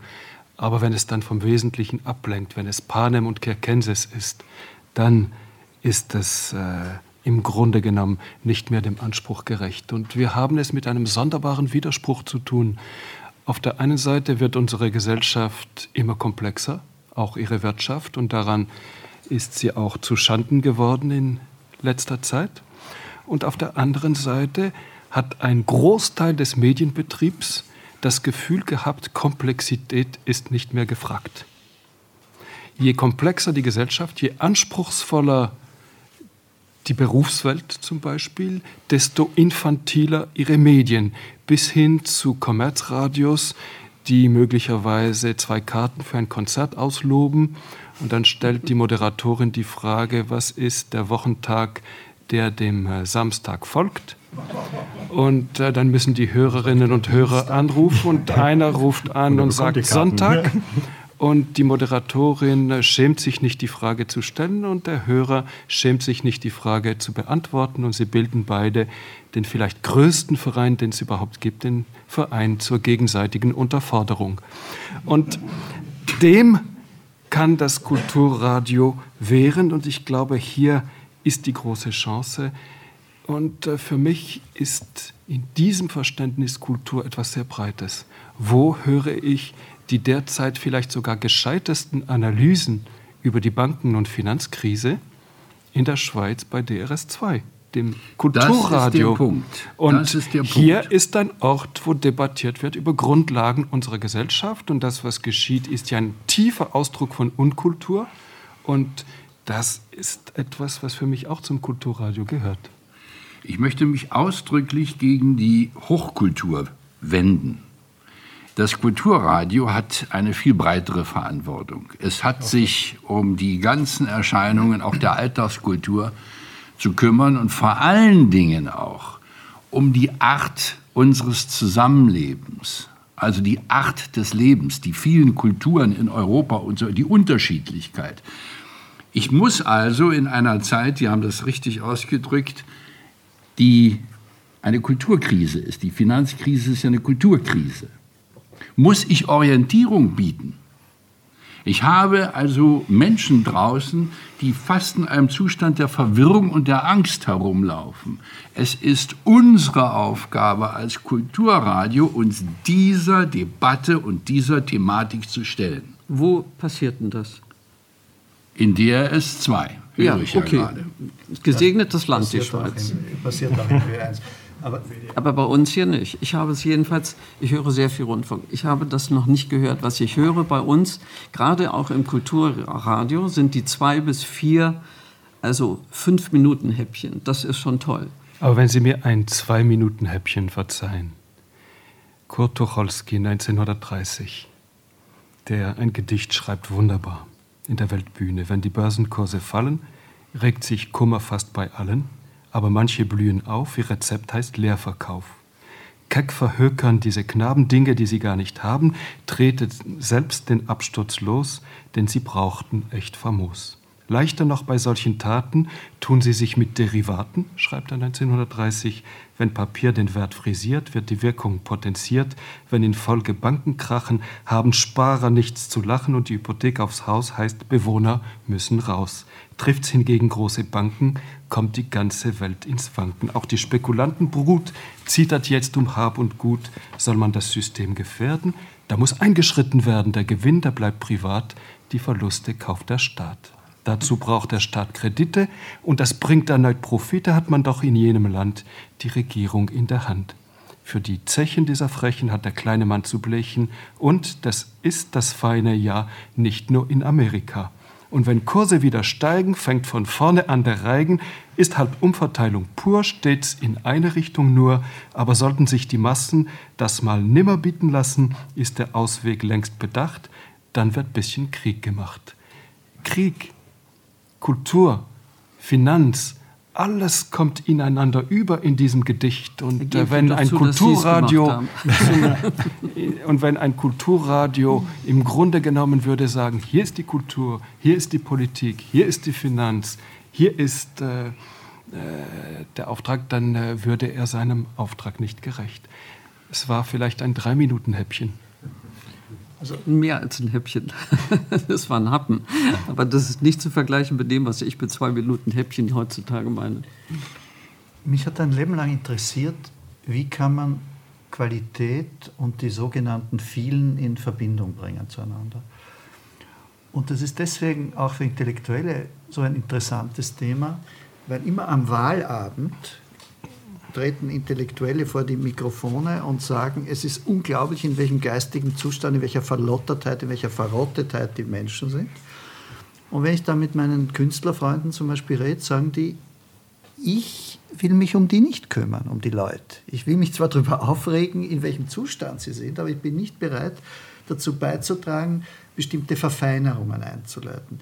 Und das, worum es ja geht, wäre ja Zwischentöne sichtbar zu machen, Leuten ein Gefühl dafür zu geben, was Sprache ist, was Musik ist, was das kann an positiver Energie, an hoher Wirkung, an Beeinflussung von unserem Denken. Das sind ja alles magische Vorgänge irgendwie, die, die wir so Kunst nennen. Und es ist aber schon ein Hochmut, über den ich reden will. Und ich glaube, der ist ein Teil des Misserfolges bestimmter Radiostationen, zu sagen, was ja auch sehr viele Künstler äh, auf ihre Flagge geschrieben haben, Kunst, das ist sowas wie ein Geheimbund, eine Avantgarde-Vorstellung, wir machen, wenige machen etwas für noch wenigere und wir wollen unter uns bleiben. Einer der wichtigsten österreichischen Künstler hat einmal zu mir in einem Streitgespräch über dieses Thema gesagt, ich mache mich nicht dreckig. Ja? Ich gehe dort nicht hin, wo die Leute sind. Und ich finde, dass es dem Radio, auch dem Kulturradio, gut zu Gesicht steht, sich zu überlegen, nicht wie komme ich an die Hörer von Ö3 oder von den Popsendern, sondern wie komme ich an das Potenzial heran, das es ganz offensichtlich in jedem Land für so etwas gibt. Die sind ja da, die Leute, die haben ja eine Lust, sind ja Schwämme, die nichts zu trinken kriegen. Ja? Und da darüber sollte man, glaube ich, reden, damit sich etwas verändern kann, damit es irgendwie wirksamer wird. Zunächst einmal haben die Menschen einen Anspruch auf Qualität. Und wir können sie nicht kampflos dem Musikantenstadel und anderen Idiotenreservaten überlassen, sondern wir müssen uns um sie kümmern, wenn uns ernsthaft daran gelegen ist, dass sie sich verändern, dass sie ein anderes Bewusstsein kriegen. Das ist ein Traum, den träume ich seit den 60er Jahren. Ich finde nicht, dass er unmodern geworden ist. Und ich habe mich ein Leben lang von gewissen äh, Heroen des Feuilleton-Kameradschaftsbundes dafür beschimpfen lassen müssen, dass ich mir den Kopf darüber zerbrochen habe, wie man zum Beispiel eine Show machen kann, die eine Qualität hat, eine Fallhöhe Höhe hat und trotzdem eine Million Besucher. Kann man. Ja, ich glaube, dass ich das einige Male äh, zeigen konnte. Und es gibt ja auch Kinofilme, die hohe Qualität haben vom Bergmann oder vom Woody Allen oder vom Fellini, die Millionen Leute anschauen und die deswegen kein Dreck sind. Und es gibt ja in der, in der Popmusik Heroen der Qualität, vom Frank Zappa bis zu äh, Talking Head, die Millionen Platten verkauft haben. Also es gibt eine Verbindung zwischen der Qualität und den vielen. Wir müssen nur uns überlegen, wie stellen wir sie her. Also ich glaube einfach, dass die Frage, die Sie gestellt haben, wie erreicht man die Menschen eigentlich die entscheidende Frage ist, weil alles andere hilft nichts und alles andere nützt auch nichts. Und das ist auch im Kulturradio, glaube ich, die entscheidende Frage. Wie erreiche ich sie letztendlich? Wir haben bestimmte Bedingungen, da haben wir ja auch jetzt schon drüber gesprochen, die für uns wichtig sind. Es soll aufklärerisch wirken, dieses äh, Kulturradio. Es muss Politik beinhalten. Es soll auch ein bisschen Feuilleton beinhalten. Sicherlich soll es auch äh, Musik beinhalten, als sicherlich ein wichtiger Bereich. Aber ich finde zum Beispiel eine der Punkte, wo man es schon festmachen kann, ähm, dass man nicht eine Einseitigkeit haben will. Ich glaube, es ist nicht der richtige Weg zu sagen, ich will ein Kulturradio haben, was quasi nur als Musikabspielstation existiert, sondern ich will eine Mischung haben. Ich will Musik haben, ich will anspruchsvolle Musik, aber ich will auch Kommentare haben, ich will Politik haben, ich will ein gutes, anspruchsvolles Feuilleton haben. Und da, glaube ich, kommt es darauf an, diese Mischung herzustellen, diese Mischung weiterzuentwickeln, aber auch immer zu gucken, ist die Mischung für diejenigen, für die man das macht, heute noch eine adäquate Mischung? Kann man sie damit letztendlich erreichen? Und wenn man diesen Weg geht, glaube ich, dass eben auch dieses Jahr auf den ersten Blick so ein bisschen antiquierte Radio Dampfhören quasi, also äh, dass das auch noch eine, eine, Zukunft hat. Und zwar nicht im Sinne von Nebenbei-Medium, nicht im Sinne von ähm, man hört es sich im Auto im Stau an oder wenn man über die Autobahn rast, so, sondern im Sinne von einem ganz bewussten Medium, wo man sich also abends auch hinsetzt und sagt, ich stelle mir äh, das Radiogerät an, weil ich jetzt etwas ganz Spezielles hören will. Ich glaube, das muss das Ziel sein. Und das geht nur in dieser, in dieser Mischung, aber nicht in Einseitigkeit. Sie sagten vorhin, Herr Zimmermann, die Hörgewohnheiten hätten sich geändert. Wohl wahr. Wir sind natürlich alle heute auf kürzere Distanzen eingestellt. Ich merke das auch an mir. Also wenn ich äh, bestimmte Nachrichtensender höre, die lange Nachrichten haben, dann denke ich immer, ach, mein Inforadio so kurz in vier Minuten ist ja auch was ganz Schönes. Aber ich gehe natürlich dann auch wieder zu den anderen zurück. Also wir müssten uns überlegen, inwiefern haben sich die Hörgewohnheiten geändert und wie weit haben sie sich geändert. Ich glaube nicht, dass die Hörerinnen und Hörer Qualität vermissen wollen. Das ist die eine Sache. Das andere ist dieser Jugendwahn. Sie haben vorhin gesagt, natürlich wollen wir auch junge Leute zu Hörerinnen und Hörern machen. Aber dieser Jugendwahn macht mich ja wirklich ganz wahnsinnig. Ja? Es ist ja alles nur noch pop und flott und flockig. Ähm, das kann es ja auch nicht sein. Also wen wollen wir denn erreichen? Die, der Titel dieser Sendung ist ja Kulturradio wozu und für wen? Also für wen machen wir das?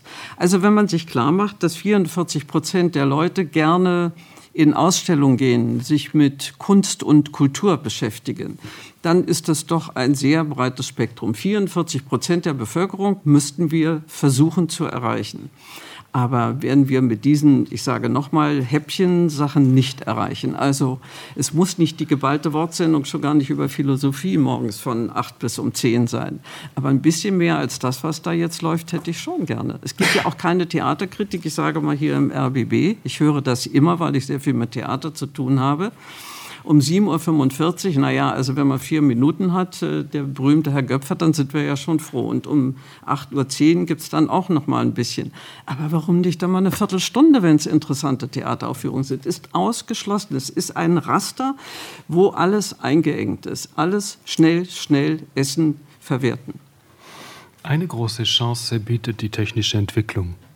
Mit äh, den Podcasts werden neue Hörerinnen und Hörer gewonnen, die vielleicht gerade zu der Zeit der, Aus der Ausstrahlung eben keine Zeit haben, die sich aber eine wertvolle Sendung dann downladen, herunterladen und äh, auf einer Bahnreise oder zu Hause oder wo auch immer, wann auch immer ähm, genießen, sich damit auseinandersetzen, mit Freunden austauschen. Das ist für Kulturradio, und wir sehen das jedenfalls in der Schweiz, das wird sehr stark benutzt und zusehends äh, eine ganz große Chance. Und ein zweites, man merkt dieses Bedürfnis, wenn auch nicht eben zu fixen Zeiten, an dem Boom der Hörbücher. Alle Verlage sind derzeit dabei, ihr Hörbuchprogramm massiv mhm. auszubauen weil es einem Bedürfnis entspricht, gerade auch bei Jungen, nicht nur, aber auch bei Jungen. Ich glaube, dass wir hier eine ganz große Chance nutzen können für das Kulturradio in einem modernen Verständnis. Und wir sehen auch, wie ein Teil der von Ihnen, Leros, angesprochenen Jugendlichen sich von den herkömmlichen eben Flockig-Medien abwenden zugunsten solcher Angebote. Wenn ich es etwas überspitze, und verzeihen Sie die Binsenwahrheit, würde ich sagen, der große Vorteil des Radios und insbesondere des Kulturradios ist, es gibt keine Bilder. Mein Freund Nico, der Karikaturist, sagte, am liebsten wäre er Karikaturist am Rundfunk. Und äh, äh, wir leben im Zeitalter der Show. Und es gibt ja wunderbare Shows, unter anderem Heller hat welche gestaltet, die jeden beglücken. Aber nicht alles und jedes eignet sich für die Show. Und Kulturradio sollte durchaus auch zur Show bereit sein dort, wo mal Show gefragt wird, aber auf die Show sehr bewusst verzichten zugunsten des Differenzierten, des Nuancierten. Show muss immer personalisieren, vereinfachen, verkürzen, damit es wirksam wird. Und hier ist äh, das Nebeneinander von Show und Nicht-Show etwas, glaube ich, dass das Kulturradio durchaus sich leisten kann. Nicht jeder Einbruch der Show ist äh, im Kulturradio eine Niederlage, aber der Versuch, aus jedem Rundfunk auch noch Show zu machen, obwohl Show nur schon vom Wort her der Augen bedarf und nicht nur der Ohren, das wäre dann wirklich der Untergang von Kulturradio. Also damit ja kein Missverständnis aufkommt, ich plädiere überhaupt nicht dafür, Show im Radio zu machen als das Lösungsmittel, sondern was ich erzählen wollte ist, dass es, wenn es diese 44 Prozent, die Frau Ross gesagt hat, gibt, und ich glaube, die gibt es, dann ist das ja eine bittere Niederlage, wovon hier dauernd geredet wird. Wenn es 44 Prozent potenzielle Kunden gibt und es gibt Sender, die haben eineinhalb Prozent Reichweite oder 0,5, dann sind das einfach Versager. Das muss man einfach einmal ganz klar sagen. In jedem anderen Geschäft wäre es auch so. Wenn es 44 Prozent Käufer für äh, Unterhosen gibt und nur 2 Prozent kaufen, dann mache ich irgendwas falsch beim Verkauf. Also muss einmal am Marketing irgendwas nicht stimmen. Es muss auch offensichtlich an dieser Anbieterungsoffensive, die Sie so beklagen, was nicht stimmen, weil sonst wären die ja fasziniert von der Anbieterungsoffensive. Das Schrecklichste, was es gibt, ist im Leben sozusagen nicht für die eigene Meinung wirklich auf die Barrikaden zu gehen, sich anderen anbietern zu wollen und dann geht es ganz schief. Dann rechnet sich für absolut niemand und beim jüngsten Gericht wird es ein ernstes Thema werden für denjenigen, der es getan hat. Also ich glaube, man muss darüber nachdenken, was machen manche richtig und was machen manche falsch. Und entschuldigen Sie, ich will niemand auf die Nerven gehen und hier nicht den übergescheiten Ösi heraushängen lassen. Aber Na? wenn in Österreich 9% schauen und 650.000 Leute in einem Land mit 8 Millionen Einwohnern täglich Ö1 hören, dann sollte man sich einmal anschauen, was machen die richtig. Und interessanterweise machen die alles nicht, was sie beklagen. Also ihr habt aber auch weniger Konkurrenz.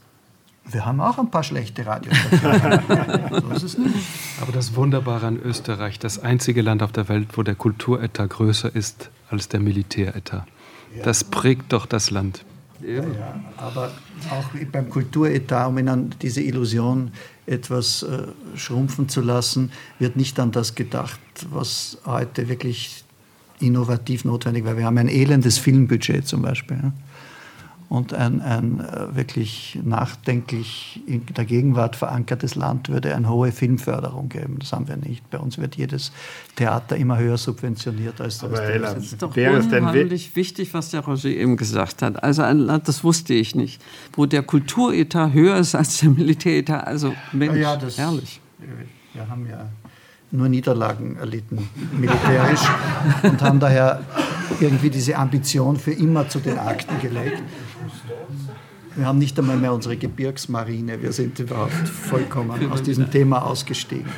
Da gibt es ja Schrecklicheres und ich denke auch Schrecklicheres, was man in Österreich dann vorwerfen kann. Die Frage ist, ob die Österreicher wirklich jetzt bessere Menschen geworden sind, also durch äh, ihr, ihr gutes Radioprogramm. Für, also, für mich ist der entscheidende Punkt, ob denn äh, wirklich das Kulturradio für alle gewünscht ist oder ob es eben nicht gewünscht ist. Also es ist zum Beispiel sicherlich, dass das Kulturradio nicht nur für Ältere da sein soll, sondern es soll für alle sein. Das heißt für die Jungen, für die mittleren Alters und für die Älteren. Das bedeutet, dass man schon darauf schauen muss, dass man eine vernünftige Mischung hinbekommt. Ne? Feuilleton bedeutet dann zum Beispiel eine Theaterkritik, ja, gar keine Frage, auch vielleicht ein bisschen ausführlicher, aber das bedeutet eben auch zum Beispiel die aktuelle Kritik über das neueste Computerspiel, was man gemacht hat. Das gehört in Kulturradio, damit also auch dort Jüngere ein bisschen tiefgründiger auch an ein Thema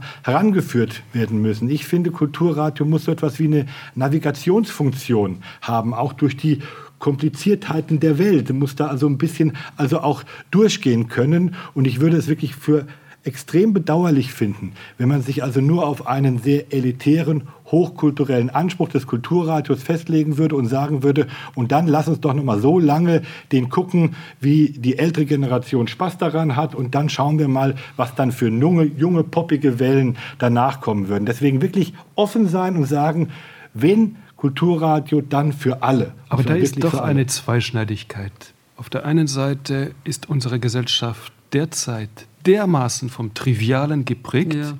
dass auch die Hochkultur nicht darum herumkommt, sich mit dem Trivialen auseinanderzusetzen, denn sonst würde sie an der Gesellschaft vorbei leben und sich mit dieser Gesellschaft nicht auseinandersetzen.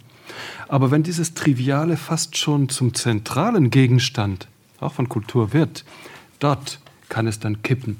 Ich glaube, dass hier eine strenge Auslese dessen, wie man sich mit dem Trivialen befasst und äh, man kann sich auf brillante, glänzende, weiterführende Art mit dem Trivialen befassen, aber man kann auch letztlich auch mit allen Maßstäben, die man hat und die man an ein Kulturradio setzt, am Trivialen erliegen, wenn man das Gefühl hat, alles Triviale, was geschehen ist und in den anderen Medien hochgespielt wurde, muss man im Kulturradio auf eine etwas gehobenere Art und Weise auch noch behandeln.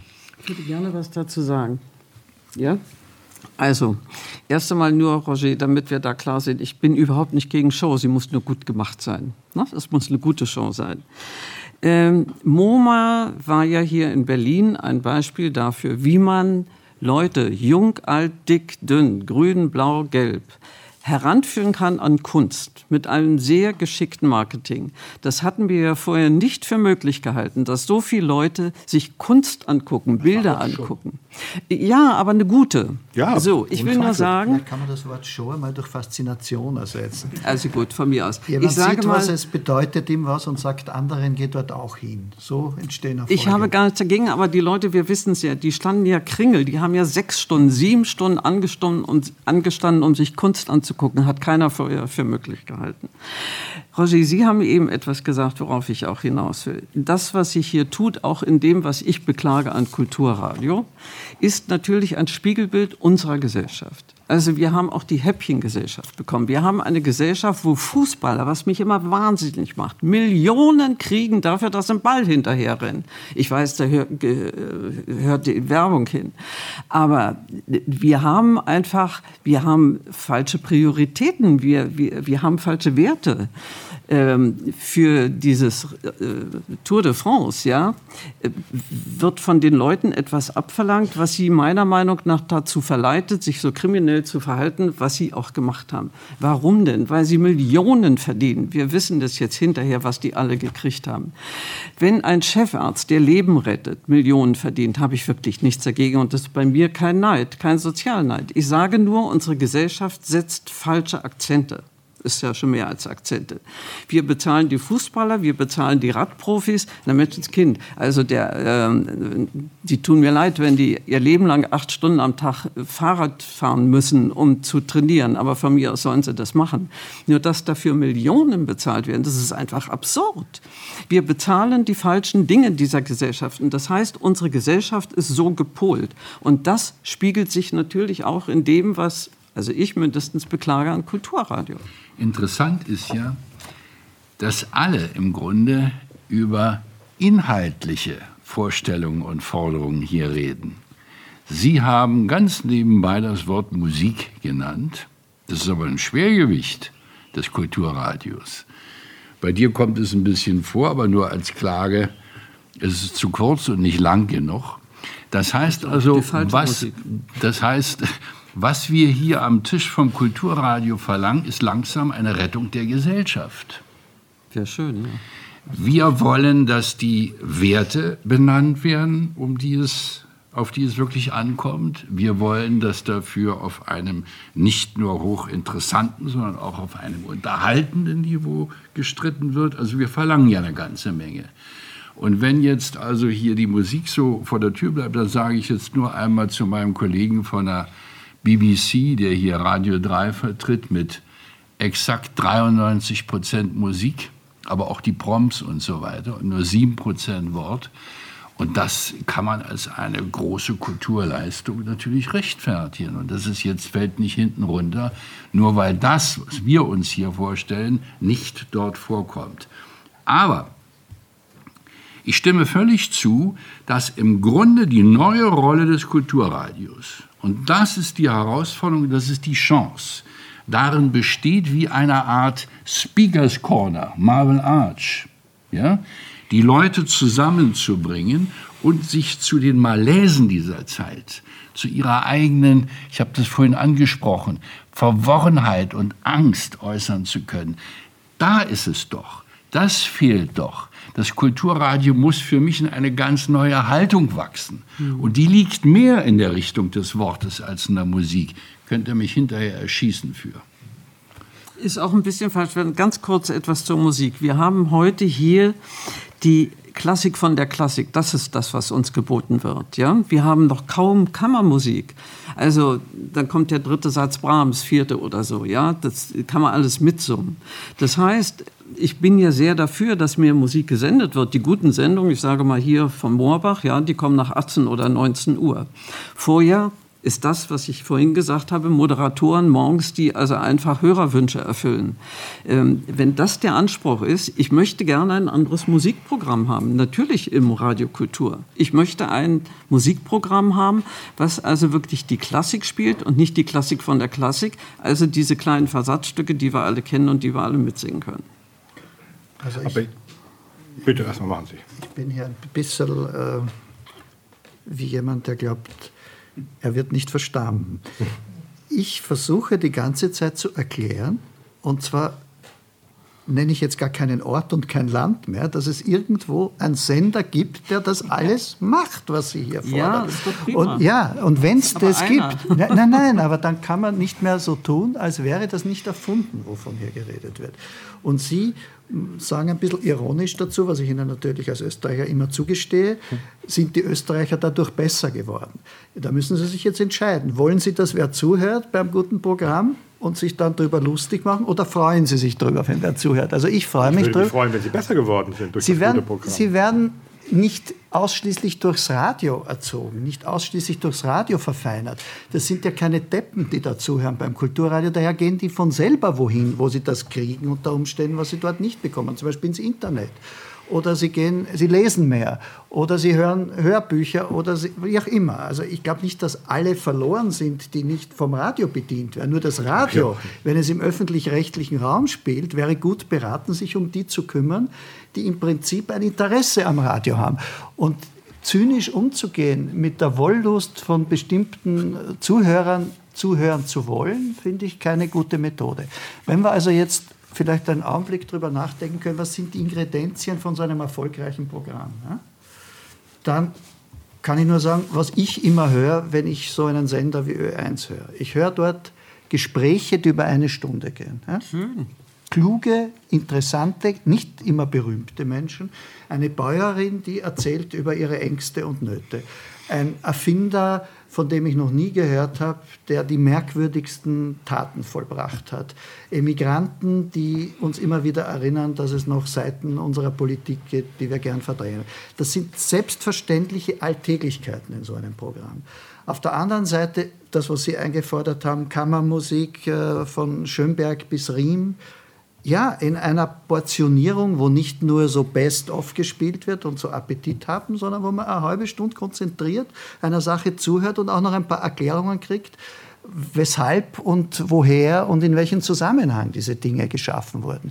Geschichtsvermittlungen, äh, das alles ist zu machen. Und es hat mich immer beschäftigt, zum Beispiel bei den Friedensveranstaltungen der 80er Jahre, wie nonchalant die Veranstalter von großen politischen Veranstaltungen mit dem umgegangen ist, sind, was zum Beispiel ein Plakat ist oder was man auf einer Bühne sagen soll oder nicht, wie ein Lied sein soll, das 100.000 Demonstranten faszinieren könnte oder nicht.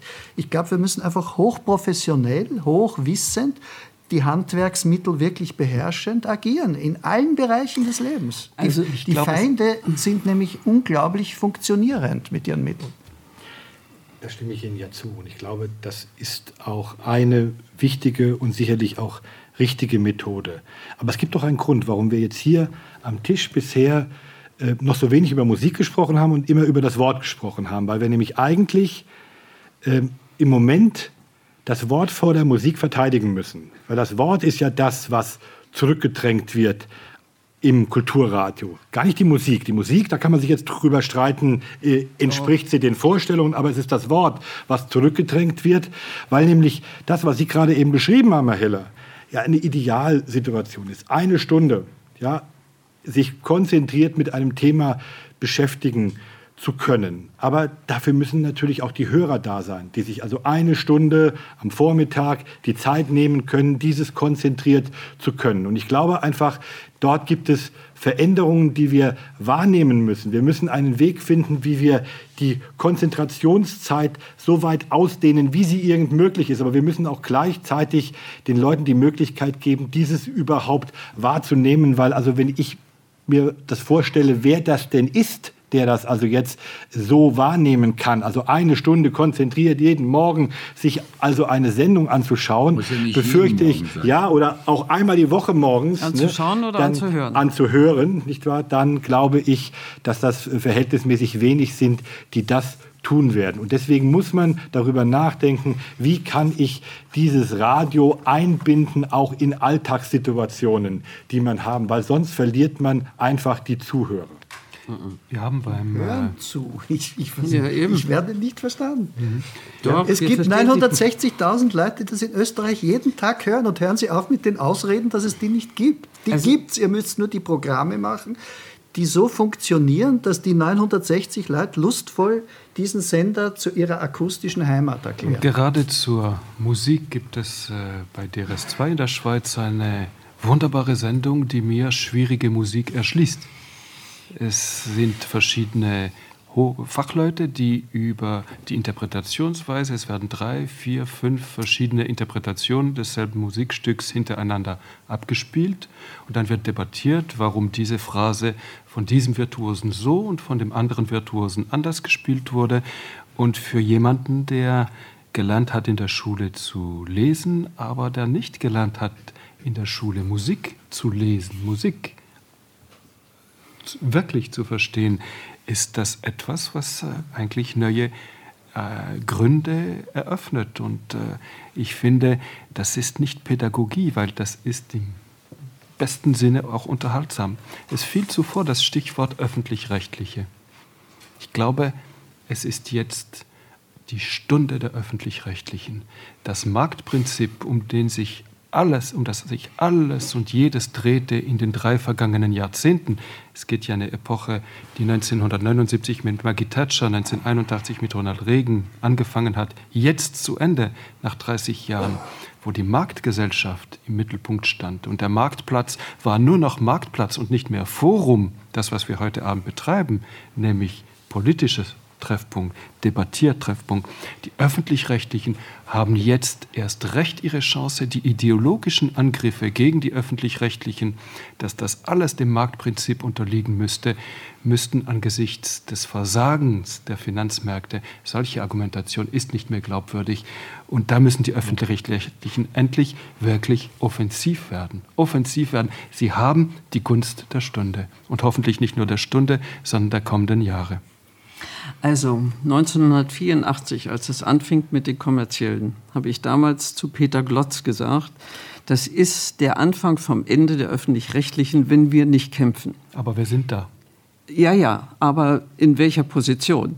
Ähm, ganz kurz nur ein ganz kleiner Ausflug ins Fernsehen. Das Fernsehen hat gekämpft darum, Platz 1 die ARD zu haben, Platz 2 das ZDF und dann sollte Sat 1 und dann sollte RTL kommen, aber um welchen Preis? Nivellierung des Niveaus, Nivellierung der Programme. Vor Jahren habe ich, als ich im NDR arbeitete, im N3 eine Sendung gesehen, wo Frauen als, also mit Militärröcken äh, und äh, Stiefeln mit nacktem Oberkörper vor einem Gefreiten da rummarschieren mussten und haben dann also äh, Hab acht gemacht und so weiter.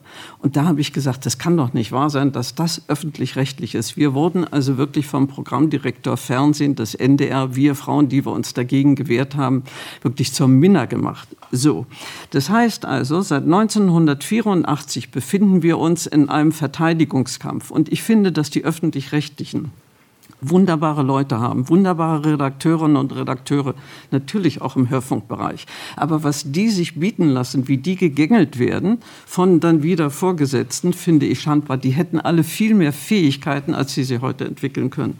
Was Sie sagen, man muss die Hörer dazu erziehen. Es gibt ja Sender Deutschlandfunk, äh, Deutschlandradio Kultur oder SWR 2. Wir haben natürlich auch da wunderbare Sendungen.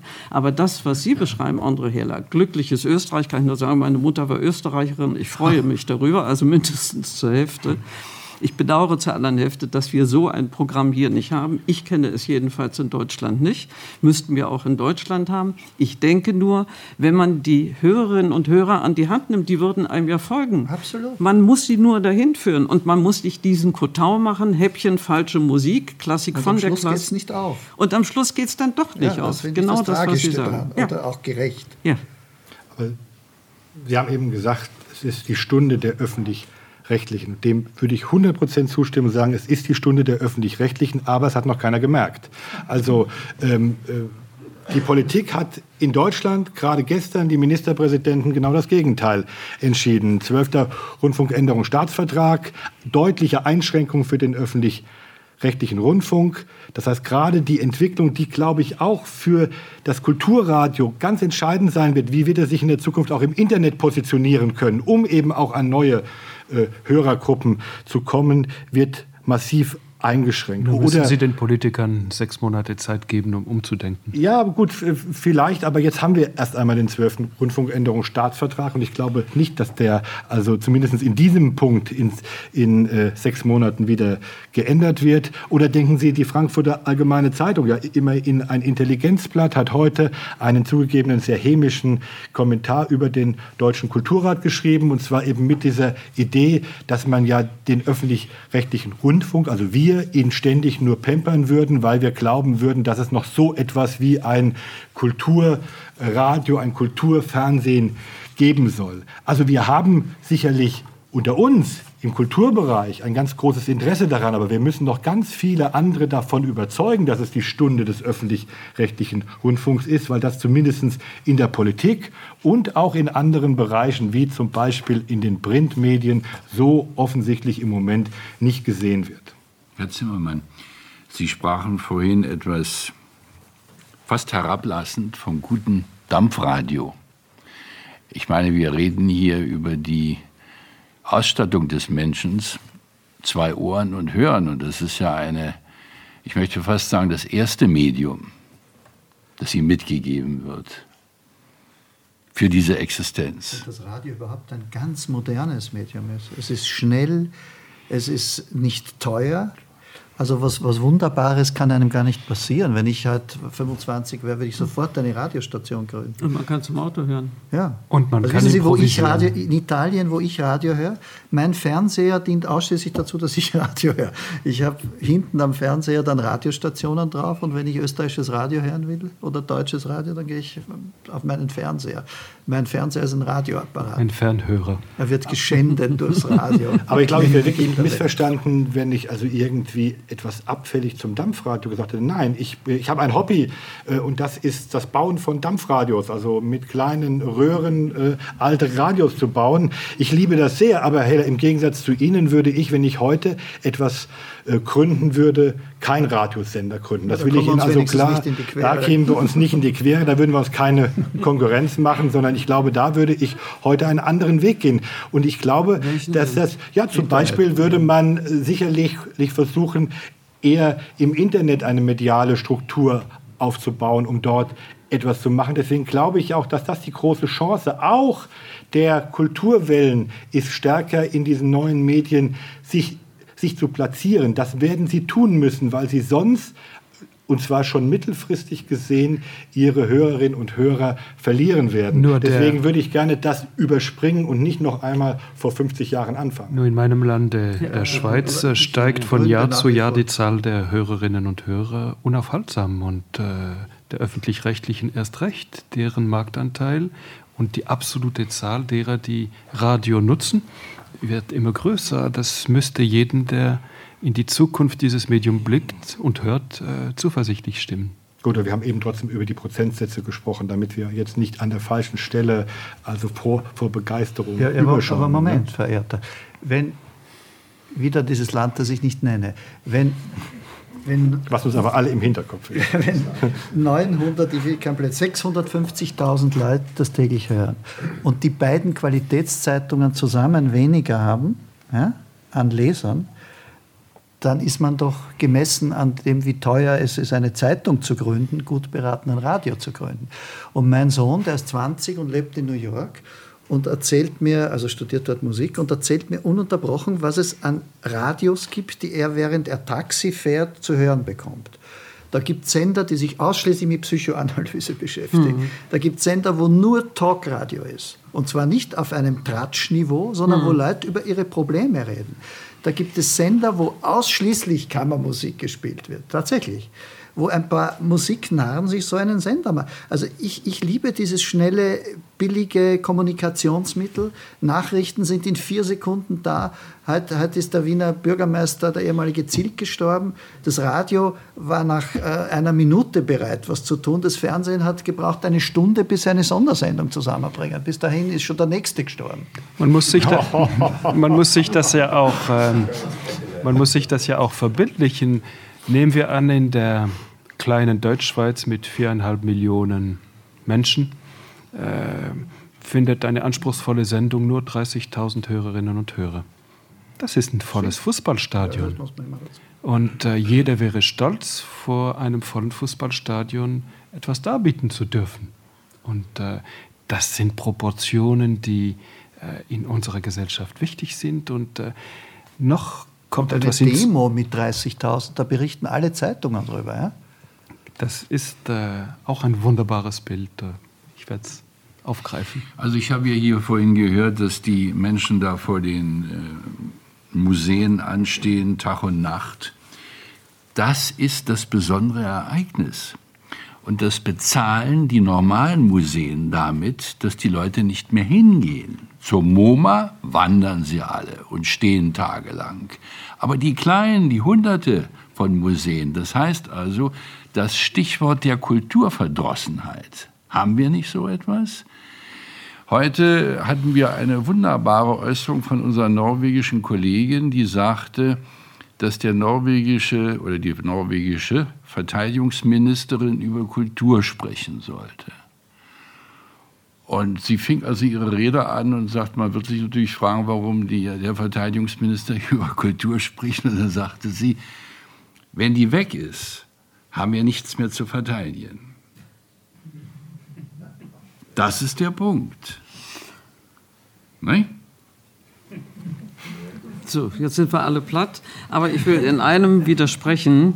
Ähm, ich gehe sehr viel in Museen, dass die Leute nicht weil das der Preis für MoMA ist, äh, was ich eben hörte, stimmt nicht ganz. Also natürlich in den kleinen Museen hätten wir auch gerne mehr Besucher, aber ich bin ja immer wieder platt, wie viele Leute in Ausstellungen gehen, ähm, und zwar nicht, weil das das ganz Besondere ist wie MoMA. Also ich glaube, das Interesse an Kultur ist enorm, wenn man es einfach anspricht. Man muss es wecken. Man muss den Leuten sagen, kommt hierher. Und es kommt ein Aspekt, auf den wir noch gar nicht zu sprechen gekommen sind, hinzu, nämlich Kulturradio hat ein urdemokratisches Element, das gerade in der Schweiz dem Programmleiter von DRS2 Marco Meyer wichtig ist, nämlich äh, ich kann Kultur tragen in abgelegene Gegenden, wo der Zugang gar nicht so gegeben ist. Mhm. Wenn äh, in der Schweiz ist ein jährlicher Treffpunkt der Musikfreunde die Luzerner Musikwochen, wo man äh, vielleicht auch 200 Franken, 300 Franken noch mehr für eine Karte zahlen muss. Gleichzeitig können aber Zehntausende, Hunderttausende das mithören. Und äh, weil ich jetzt meine Zeit einteile zwischen der Stadt und einem kleinen Dorf, Graubünden merke ich, wie hier dank DRS2 Kultur getragen wird zu Leuten, die sonst dazu keinen Zugang hätten. Und in unserem Land jedenfalls ist das auch ein wichtiges Element. Ich vermute in Deutschland wie in Österreich auch. Kulturradios sind auch Kulturveranstalter oft. Vieles, was in der Kultur geschieht, gäbe es überhaupt nicht ohne die Kulturradios. Sie sind also nicht nur Vermittler, sondern auch Träger von Kultur. Also ich glaube, das ist wirklich ein ganz wichtiger Punkt, der bisher noch zu kurz gekommen ist, ähm, der aber, glaube ich, gar nicht zu unterschätzen ist. Vieles von dem, was wir auch an kultureller Infrastruktur aufrechterhalten, wird nur deshalb aufrechterhalten, weil es so etwas wie Kulturradio gibt. Also wenn man sieht, äh, wer denn welche Konzerte anbieten kann, wer welche Einspielungen von Konzerten machen kann, wer was ähm, überhaupt produzieren kann, im Hörbuchbereich äh, produzieren kann, ähm, an zeitgenössischer Literatur, an Lyrik oder ähnlichem. Ohne Kulturradios würden also auch die Produktionsbedingungen für ganz viele Künstlerinnen und Künstler wegfallen. Das finde ich ja ganz spannend in Nordrhein-Westfalen. Da gibt es beim WDR 3 diese Kulturpartner schafft. Also diese unmittelbare Partnerschaft zwischen dem Sender und, von, und Kultureinrichtungen. Eines, glaube ich, von den äh, neueren gegründeten Kulturinitiativen, die äh, eine unglaubliche Ausdehnung in einem Bundesland hat, weil nämlich diese verschiedenen Kultureinrichtungen den WDR 3 brauchen als Kulturpartner, aber gleichzeitig natürlich der WDR 3 als Kultursender genauso diese Kultureinrichtungen brauchen. Und diese Symbiose auszubauen, das scheint mir etwas ganz äh, Zukunftsfähiges zu sein, weil wir nämlich genau diese auch Arbeitsmöglichkeiten und Arbeitsbedingungen für Künstler, für, für Produzenten brauchen und für die Kultureinrichtungen. Und deswegen können wir ja auch auf ähm, Kulturradio gar nicht verzichten. Auch die Künstler können gerade auch deshalb darauf nicht verzichten, weil sie nämlich überhaupt keine Kunst mehr produzieren können. Roger, mein französischer Kollege hat mir heute erklärt, dass in Frankreich sehr wohl die Kulturverdrossenheit da ist dass das Interesse generell abnimmt, dass Le Mans den Kulturteil einschränkt, dass auf Seiten der Politik völlig unterschiedlich zu früher Mitterrand und so weiter dieses Interesse gar nicht mehr da ist. Er führt das darauf zurück, dass eine ganz andere Politikergeneration jetzt drankommt. Und wir hatten aus Luxemburg diese fabelhafte Sache, dass unser Kollege sagte, also mein Minister, der liest kein Buch, der war noch nie im Konzert. Und im Theater sowieso nicht, aber er ist ein guter Finanzmann. Da wäre ich zuversichtlich für die Franzosen in einem Land, wo die Bäckerei Molière heißt und der Metzger Voltaire und äh, irgendwie der Gemischtwarenladen möglicherweise Rousseau. Äh, wird äh, die Kultur noch lange im Mittelpunkt stehen, was wunderbar ist in Paris namentlich, aber auch in der Provinz, ist das Ineinander von Kultur und Politik und Wirtschaft. Sind Sie zum Abendessen in Paris irgendwo eingeladen, dann sind immer alle um den Tisch. Es gibt keine Apartheid, wie wir sie teilweise im deutschen Sprachraum kennen. Und es kommt noch hinzu, wenn Sie denn die Präsidenten anführten, die Präsidenten der Republik müssen, die großen Politiker, die Spitzenpolitiker müssen alle Bücher schreiben, damit sie überhaupt Wahlchancen haben. Die äh, und einer der größten. Aber Sie müssen es nicht noch lesen, die Bücher. Und der einzige, der schlechteste Präsident von allen Präsidenten bisher war Jacques Chirac. Und das war der einzige, der nicht las und der sich brüstete, seine Lieblingslektüre sei der Flugplan, äh, Flug, Flugplan von Air France. Und es ist ja in den zwölf Jahren Chirac auch nichts geschehen, wirklich in Frankreich. Da bin ich also sehr zuversichtlich. Und erst recht, wenn man France Culture kennt, ein wunderbares Programm, ein Programm, das ebenso großen Erfolg hat wie die Kulturprogramme in Österreich und äh, der Schweiz. Durch unsere Diskussion bin ich in Sachen Deutschland jetzt etwas verunsichert worden, aber ich denke, auch hier ist ein großes Potenzial. Ich glaube, jedenfalls äh, äh haben, haben die Franzosen hier auch eine, eine, eine, sehr gute Zukunft. Jetzt haben wir aber ein Problem. France Culture erreicht keine 2%. Und da sagt Heller, wenn die so wenig kriegen, machen sie was falsch.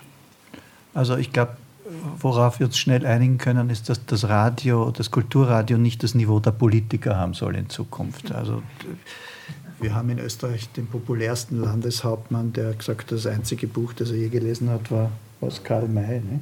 Was war das? Mein Kampf? Nein, Karl May. Karl, Karl May, was ja. Auch gut. Gut, ich, ich, will Ihnen eine kleine Geschichte aus meiner Kindheit erzählen, weil die was mit Radio zu tun hat wenn Übertragungen der Salzburger Festspiele in den 50er Jahren waren, dann haben wir uns auf das Ehebett meiner Eltern gesetzt, gut angezogen. Meine Mutter hat ein Abendkleid angezogen. Äh, wenn der Rosenkavalier übertragen wurde. Und auch unsere Köchin bekam von der Mutter ein Abendkleid geliehen. Und die ganze Familie und alle Angestellten und Mitarbeiter saßen im Schlafzimmer um den Radioapparat herum, wie im Theater. Und es war ganz klar, dass man sich für ausgewählte Sendungen anzieht, wie wenn man außer Haus ginge. Ja? Das werden wir nicht mehr erreichen. Da bin ich mit Ich finde auch nicht, dass das unbedingt ein Ziel sein sollte. Nein, aber, aber es war gut. schön, dem, dem einer Übertragung Würde zu geben. Das fand ich eine, eine sehr schöne Geste Schönes Bild. von uns zu Hause. Äh, zu den kulturellen Veranstaltungstaten. Also auch jetzt nur ganz sachlich aufgezählt, in Wien gibt es das Radiokulturhaus, das ist ein ganz wesentlicher Veranstaltungsraum. Dort finden jeden Tag wichtige Konzerte, Diskussionen, Lesungen statt. Es gibt dann noch einen kleinen Raum für experimentellere, weniger besuchte Dinge. Wird das jeweils alles übertragen oder Das auch meiste wird im außerhalb? Radio übertragen, vieles auch nicht. Aber es ist auch gleichzeitig ein, ein Laboratorium, in dem das Radio sich Programm schaffen kann. Aber ich finde das eine wunderbare Idee für die anderen Länder.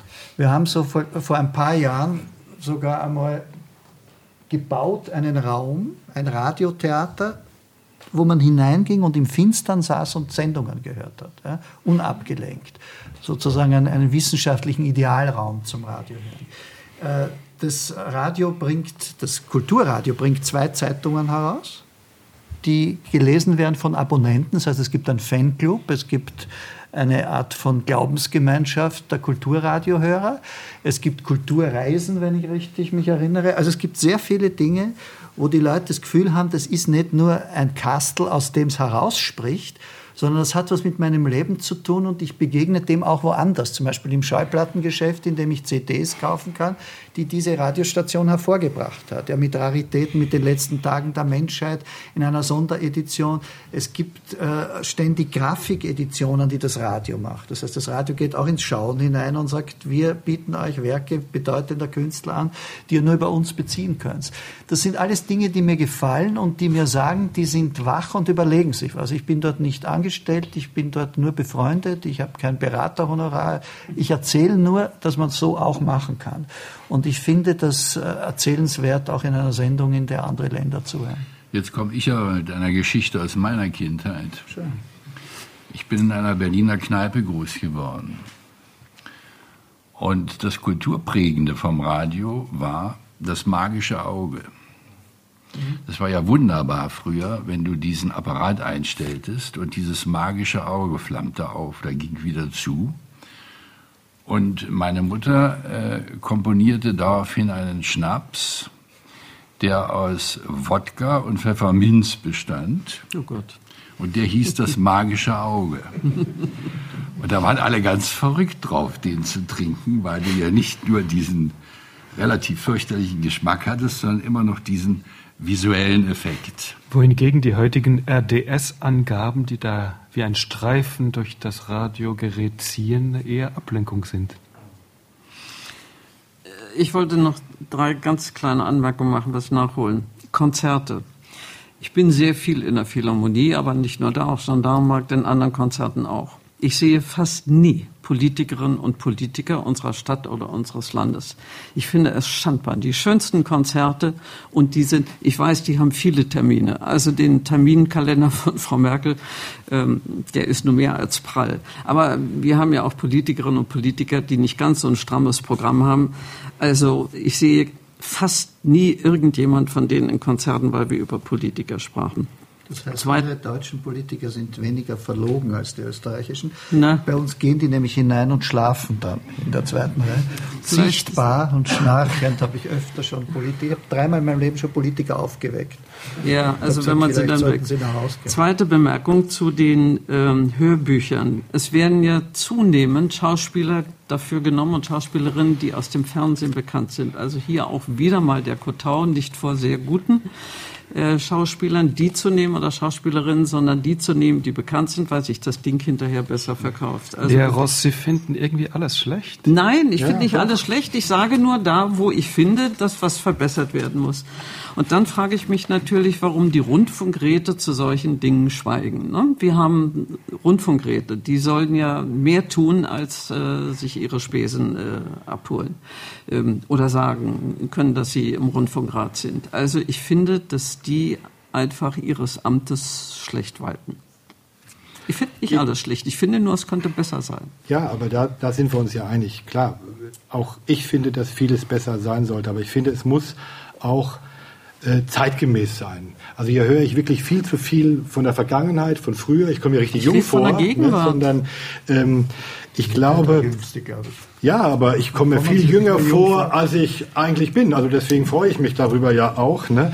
Ähm, ich höre ganz vieles, ganz kulturpessimistisches. Die Politiker, die, die äh, sind alle unkulturell, nicht wahr? Und es geht also alles da nieder. Ich kann das so in dieser Stärke nicht sehen. Ich halte es auch für den Kulturbereich für sehr problematisch. Wir haben gerade die Debatte Reich-Ranitzky gehabt bei der ähm, Preisverleihung ARD, ZDF, RTL, Sat 1. Eine gute Idee, erstmal zu sagen, nein, das mache ich nicht mehr mit, diesen Mist will ich mir so nicht mehr anhören. Aber wenn ich mir jetzt schaue, wie sich das weiterentwickelt hat durch Fundamentalkritik, die einfach nicht mehr nachzuvollziehen ist, ernsthaft zu behaupten, man sollte es im Hauptprogramm doch am besten jeden Tag mit Shakespeare und Brecht äh, versuchen. Das ist nicht wirklich realistisch, wenn man das macht. Und das Ergebnis, was wir jetzt haben, und ich finde es ein sehr bedauerliches Ergebnis, ist, dass naja, vielleicht die im Moment beste Büchersendung, die wir im Fernsehen gehabt haben, jetzt nicht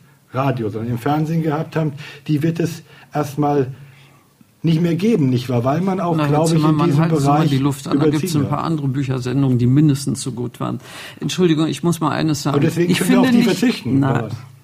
Ich finde nicht alles schlecht, nur ich versuche einfach mal aufzuzeigen, wo Schwachpunkte sind, weil ich der Ja, ganz, müssen weil ich der sagen, Überzeugung was bin und weil ich der Meinung bin, das sagen wir ja andauernd, weil ich der Meinung bin, dass öffentlich-rechtlich eine Aufgabe hat. Wir Ohne haben einen. Bildungsauftrag und den müssen wir einfach wahrnehmen, sonst können wir doch gleich einpacken und den müssen wir noch besser wahrnehmen, weil wir die qualifizierten Leute in den Anstalten haben. Männer und Frauen, die ein besseres Programm machen könnten, als das, was uns vorgesetzt wird. Also wer hindert jetzt? Jetzt interessiert mich die Ja, deutsche, die innerdeutsche Debatte. Wieso sitzen dort so viele begabte Leute und es kommt nicht zu Arbeitsergebnissen dieser begabten Ich Leute, die gesagt, wirksam werden? eine Direktorin hat gesagt, man darf den Moderatoren nicht anmerken, dass sie mehr wissen als die Hörer. Das ist quasi eine, eine Weisung zum sich selber kastrieren. Ja, ja. na sicher, was sonst? Also jetzt ist der Moment gekommen, Wo es um Lösungen ging. wo, nein, nein, Jetzt fragen wir mal die, die mehr davon verstehen, offensichtlich. Wir haben ja hier viele Fachleute da und unser armer Kollege Wilhelm Mateka hat also jede Menge Prügel hier hinnehmen müssen für seinen Sender. Für, bitteschön. Also er fühlt sich gar nicht geprügelt. Wahrscheinlich spreche ich ihm ganz aus der Seele. Bitte Fragen, bitte Korrekturen. Wir haben ja ein bestimmtes Bild dieser Situation entworfen und ich bin mir ganz sicher, dass eine Reihe von Ihnen damit überhaupt nicht übereinstimmt. Bitte. Nein, ich, ich möchte ein Welträtsel aufklären, das Sie, André Heller, hier mitgebracht haben. Ich glaube, viermal äh, danach gefragt haben, es aufzulösen. Aber vorher zu Ihrer Eingangsbemerkung, Herr Braun, nein, nein, ich muss dazu nichts sagen, weil in die Widersprüche, in die sich die Diskutanten verheddert haben, sind Sie tief genug selber eingedrungen. Dazu muss ich nichts mehr sagen. Lieber André Heller, Sie fragen mehrmals, warum gibt es hier in Brandenburg und Berlin nicht ein anständiges Radio, was 9% Quote macht, so wie Österreich 1 in Österreich? Es ist ganz einfach. Dieses Radio gibt's. Es gibt's. Nur nicht. Nur, Entschuldigung, jetzt müssen Sie mir die Freundlichkeit und Liebe tun, bis vier zu zählen. Dieses Radio heißt Deutschlandfunk, Habe ich gesagt. Deutschland Radio Kultur, Inforadio vom RBB und Kulturradio vom RBB. Diese vier Programme erreichen zusammen, ich habe jetzt die Statistik nicht in der Hosentasche, neun oder zehn Prozent in Berlin und Brandenburg. Das heißt, für kulturell Interessierte, für Klassikliebhaber, für Infonauten, Nachrichtenjunkies, alles das, was Ö1, dieses eine Programm bedient, erreicht, auf eine sehr schöne Weise. Dafür gibt es hier in Berlin und Brandenburg vier Radios, die diese Funktionen erfüllen. Das Publikumssegment, darin ist Berlin und Brandenburg, Österreich und Wien durchaus vergleichbar, ist etwa gleich groß. Obwohl Karl Kraus gesagt hat, in Wien sei die Straße mit Kultur gepflastert. Also dieses Potenzial von etwa 9 Prozent, 10 Prozent, gibt es hier gleicherweise, nur wird es in Deutschland von verschiedenen hochspezialisierten Anbietern bedient. Wir haben vor vier oder sechs Wochen die letzte Studie mit unserem Publikum gemacht und zum wiederholten Male festgestellt, wie die Leute zu diesem Phänomen stehen, dass sie in Kenntnis dieser vier Angebote äh, vom einen Sender zum anderen gehen. Weil für uns als Radiomacher natürlich immer die Frage ist, tun die das vielleicht aus Frust, weil sie sich äh, nicht mehr zufriedengestellt fühlen? Hörer, die wechseln aus Frust, das ist sehr, sehr schlecht. Nein, auch diese Untersuchung hat wieder bestätigt, was wir schon aus anderen Studien, auch aus Süddeutschland kennen. Es ist immer dasselbe Phänomen. Das sind souveräne Mediennutzer. Die sind gewohnt, wenn sie Lust auf Nachrichten schnell haben, Inforadio vom RBB. Politischer Hintergrund, eine Stunde Gespräch, dafür gibt es einen Spezialisten. Das ist der Deutschlandfunk und so weiter und so fort. Das heißt, das Potenzial ist etwa gleich groß wie in Österreich, Berlin und Wien, nur zufriedengestellt, angesprochen und erreicht wird es nicht von einem Sender, sondern von vieren. Das ist die Lösung des Rätsels, das Sie mitgebracht Darf ich Ihnen noch eine Frage stellen? Ich will mich nur auskennen hier. Wenn ich Sie richtig verstanden habe, haben Sie gesagt, okay, jetzt gibt es diese Summe von Hörern, aber werden die angelockt mit der Qualität, die Ihnen vorschwebt, oder werden die angelockt mit einer Anbiederung, wie Sie es mm, nennen? Ich habe ja gesagt, dass es Deutschlandfunk und Deutschlandradio Kultur gibt und hier unser Radio Kultur äh, vom RBB. Ich habe die beiden Sender ja ausdrücklich genannt und dann noch SWR 2, was wir hier nicht ganz so gut äh, hören können.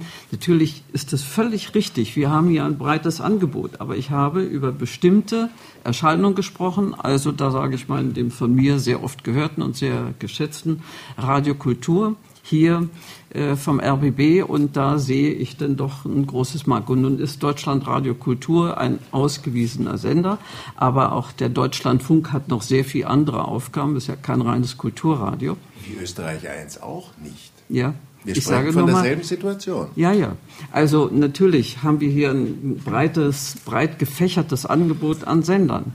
Also insofern ist das eine richtig und das andere. Also Karl Karst für den WDR. Na gut, da wir diese Sendung im Bereich des WDR auch ausstrahlen, muss es zumindest äh, an dieser Stelle erlaubt sein zu sagen, dass das Radioprogramm der Bundesrepublik Deutschland insgesamt neun Kulturradios im Angebot hat. Das heißt, lieber Heller, Sie können dann das, was jetzt hier möglicherweise als Defizit beklagt worden ist, vielleicht durch eine Querreise von Berlin nach Düsseldorf oder Köln wieder gut machen. Ich bin der festen Überzeugung, dass in der Summe das Angebot, das Deutschland mit den Kulturradios der ARD liefert, sich natürlich durchaus messen kann mit dem, was Alfred Treibers für eins in ganz wunderbarer Weise mit einem Programm erreicht. Nur es sind zwei komplett unterschiedliche Situationen.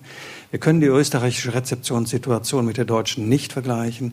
Wir können die Konkurrenzsituation des österreichischen Radios mit der Konkurrenzsituation im dualen System der ARD nicht wirklich vergleichen. Und trotzdem ist es eine große Leistung, mit Ö1 diese Zielgruppe anzusprechen. No doubt. Das ist ein großes Kompliment an dieses Programm. Es ist bislang keinem anderen in Deutschland gelungen, es nachzueifern. Also wir bemühen uns weiterhin. Und wenn wir dann irgendwann mal über Alfred die 9,5 Prozent erreicht haben, kommen wir alle nach Wien und feiern mit euch. Bislang schaffen wir es nicht. Bitte Fragen.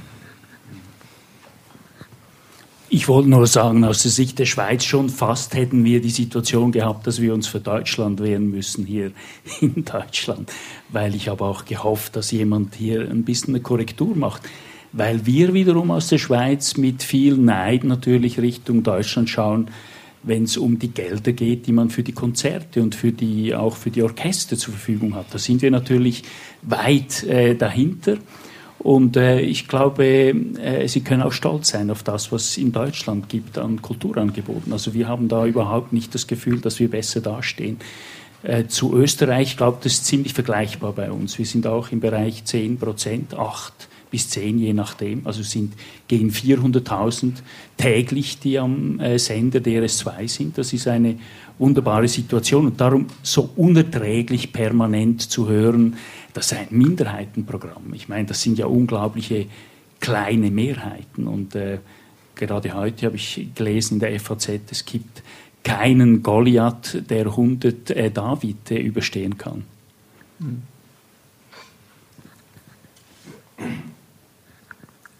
Äh, zur Faktenkorrektur ein bisschen, obwohl es nicht so wichtig ist. Also in Wien hat Ö1 13 Prozent. Also äh, der Wiener Platz ist für Ö1, das ist der drittstärkste Sender äh, in Wien vor, vor allen Kommerzprogrammen. Das ist die Situation in Berlin eine ganz andere, unglücklicherweise. Äh, und das Entscheidende ist natürlich, wir können uns den Luxus, den äh, unsere deutschen Freunde haben, natürlich nicht leisten. Nicht? Äh, denn die, was kosten diese neuen Sender? Was kosten diese vier Sender in Berlin? Äh, hier wird ja Geld aufgebracht und ich sage jetzt ganz bewusst nicht vernichtet. Äh, äh, äh, das könnten wir uns nicht leisten. Dass der eine Sender natürlich bedeutend günstiger zu betreiben ist mit einem ähnlichen Erfolg, wofür man vielleicht auf andere, damit man auf mathematische Größen kommt, mit neuen Sendern erreichen muss, kommt sozusagen Gesamtangebot auf das Gleiche raus. Nur natürlich der kleine österreichische Markt würde das nicht erlauben. Also wir können uns nicht erlauben, einen Sender äh, oder drei Sender zu haben mit jeweils einem Prozent, wo jeder einzelne ungefähr so viel kosten würde wie Ö1. Das heißt, die Kosten verdreifachen äh, und die Höreranzahl dividieren. Denn das Potenzial bleibt ja immer gleich und teilt sich auf. Und das erscheint mir als Taktik nicht sinnvoll. Abgesehen davon, dass ich nicht Chef eines Senders sein möchte, der nur 0,8 Prozent hat. Da würde ich leiden drunter. Wir führen uns jetzt hier so auf, wie wir in Wien immer den Deutschen vorwerfen. Wir, wir, kommen her und, und machen uns hier wichtig. Mich hat nur interessiert, wieso geht etwas, von dem andere behaupten, dass es nicht geht. Das ist eigentlich das Thema, das mich interessiert. Und ich behaupte, es geht.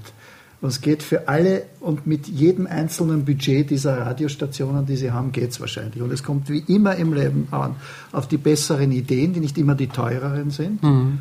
Also Geld und Wirkung, das sind zwei ganz unterschiedliche Dinge. Ja? Auch nicht einmal in der Werbung. Ich, ich habe immer großen Werbebudgetausgebern das Beispiel gegeben, du gibst aus 50 Millionen Euro, um, eine, um ein Produkt zu lancieren und dann sperrst du eine Hauptstraße, sagen wir mal die Fifth Avenue, äh, für zehn Minuten und dann zündest du dort für 5000 Euro Raketen an, Feuerwerkskörper, und alle werden nach oben schauen. Ne? Also das heißt, ich habe für 5000 Euro innerhalb weniger Minuten eine gigantische Wirkung und äh, die Werbeagenturen wären vielleicht froh, wenn sie solche Wirkungen für 10 oder 15 Millionen Euro hätten. Es kommt immer auf die Ideen an. Und ich glaube auch, was Sie gesagt haben, dass es fantastische hochbegabte, äh, innovative Leute bei diesen Radiosendern gibt. Und vielleicht sollte man denen einmal einen Nachmittag immer gewähren in der Woche, wo die freien Zugang zu ihrem eigenen Talent haben und das verwirklichen können, wo sie niemand bremst, wo es keine Zurechtstutzungen gibt. Und dann schaut man, wie kommt der Nachmittag im Programm an. Und vielleicht kommt man drauf, dass das die sind, in denen, bei denen die Rettung liegt. Muss man sich aber entwickeln lassen. Ne? Vielleicht ja. gibt es noch einen Aspekt, die Verteilung auf verschiedene Kultursender mag den Vorteil haben, dass man spezifischere Bedürfnisse abdecken kann, den Nachteil aber einer geringeren Gemeinschaftsbildung. Ich merke in der Schweiz, dass es so etwas wie eine Gemeinde der DRS2 Hörerinnen und Hörer gibt mag sich auch äh, zutreffen, dass in meinem Bekanntenkreis viele Illustratoren sind. Und äh, bei der Arbeit an ihren Illustrationen hören sie den ganzen Tag, sie, sind, sie zählen zu den gebildetsten Leuten der Nation, DRS2.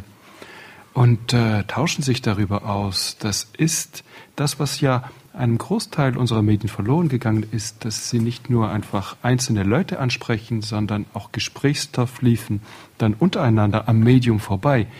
Und äh, das ist für mich auch noch ein wesentliches Element von äh, Kulturradio, nämlich die Debatte dann in dem Lande zu tragen und unter den Leuten zu nähren.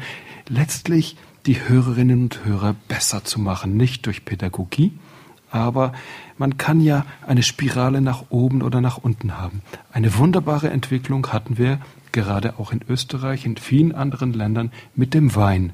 Der Wein ist über die letzten zwei, drei Jahrzehnte immer besser geworden und mit der Qualität des Weins sind auch gestiegen die Kenntnisse der Weintrinker. Und in einem Großteil des Medienbetriebs hatten wir die umgekehrte Spirale nach unten. Die Qualität sank und damit aber auch die Qualität der Hörerschaft. Und äh, ein Kulturradio erhält gleichsam seine Hörerschaft. Er pflegt seine Hörerschaft so, dass die Spirale sich wieder nach oben drehen kann. Das ist eine wunderbare Leistung und das schlägt sich für mich nieder auch in einem Aspekt, den wir noch gar nicht angesprochen haben. Es gilt das gesprochene Wort. Und die Qualität der Sprache in einem Kulturradio ist etwas vom Wichtigsten. Unsere Sprache verludert, unsere Sprache ist ärmer geworden, sie ist verarmt. Und äh, ich glaube, es ist die Pflicht und Schuldigkeit eines jeden Kulturradios, hier unerbittlich für die Qualität der Sprache der Moderatorinnen und Moderatoren zu bürgen und daran zu arbeiten. Herr Zimmermann, eine letzte Wortmeldung. Wir hatten ja in Deutschland, die Debatte ist ja noch gar nicht so lange her, wo gerade der Intendant von Deutschlandradio Kultur dieses eine nationale Kulturradio schaffen wollte. Ich will Ihnen schon sagen, dass ich sehr froh bin, dass das nicht gelungen ist, weil nämlich die Vielfalt, die wir in Deutschland haben, mit ja fast zwei Händen voll speziellen Kulturradios, das ist, glaube ich, schon auch ein eine ganz besondere Qualität, die sich dann auch in regionalen, regionaler Vielfalt äh, zeigt. Und ich glaube, es gibt schon einen Unterschied. Also ich, ich finde es nicht so positiv, so in so eine Art von Leistungsschau einzugehen. Dafür ist es eigentlich zu wichtig, wirklich Lösungen zu suchen. Aber natürlich ist Deutschland ein bisschen größer als die Schweiz, ein bisschen größer als Österreich. Und ich finde es sehr, sehr positiv, dass wir durch diese unterschiedlichen Wellen Möglichkeiten haben, auch noch so eine eigene Klangfarbe, also rüberzubringen und das trotzdem, und das ist natürlich auch etwas, was wir der Technik heute verdanken. Jeder kann, wenn er das will, in Deutschland jeden dieser Kulturwellen hören. Das heißt, er kann also eine große Anzahl von ganz unterschiedlichen Eindrücken bekommen und das generell finde ich positiv. Das ist wirklich auch kulturelle Vielfalt und darauf, sage ich jetzt mal, darauf können wir auch stolz sein. Also den Schluss, wir sind hier in Berlin beim Prix Europa, einem großen kontinentalen Profiwettbewerb für Fernsehen, Radio und Internet. Und von all diesen drei Medien haben wir hier heute Abend das Radio sitzen mit diesem starken Plädoyer für das Radio und für das Kulturradio und seine Zukunft. Und die Nachricht geht also nach draußen. Macht, werdet besser, nutzt die große Chance. Dankeschön. Das war's.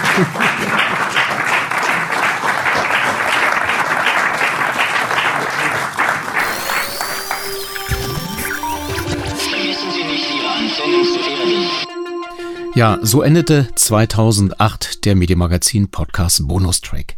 14 Jahre später sage ich vielen Dank, dass Sie bis hierhin gefolgt sind. Empfehlen Sie uns gern weiter mit einem Link zu diesem Podcast, zum Beispiel zur ARD Audiothek mit der blaue Zeitmarken-Navigation in der App. Die nächste Ausgabe erscheint wieder in der Nacht zum kommenden Montag. Bis dahin. Radio 1 Medienmagazin. Vergessen Sie nicht, Ihre Antennen zu erden.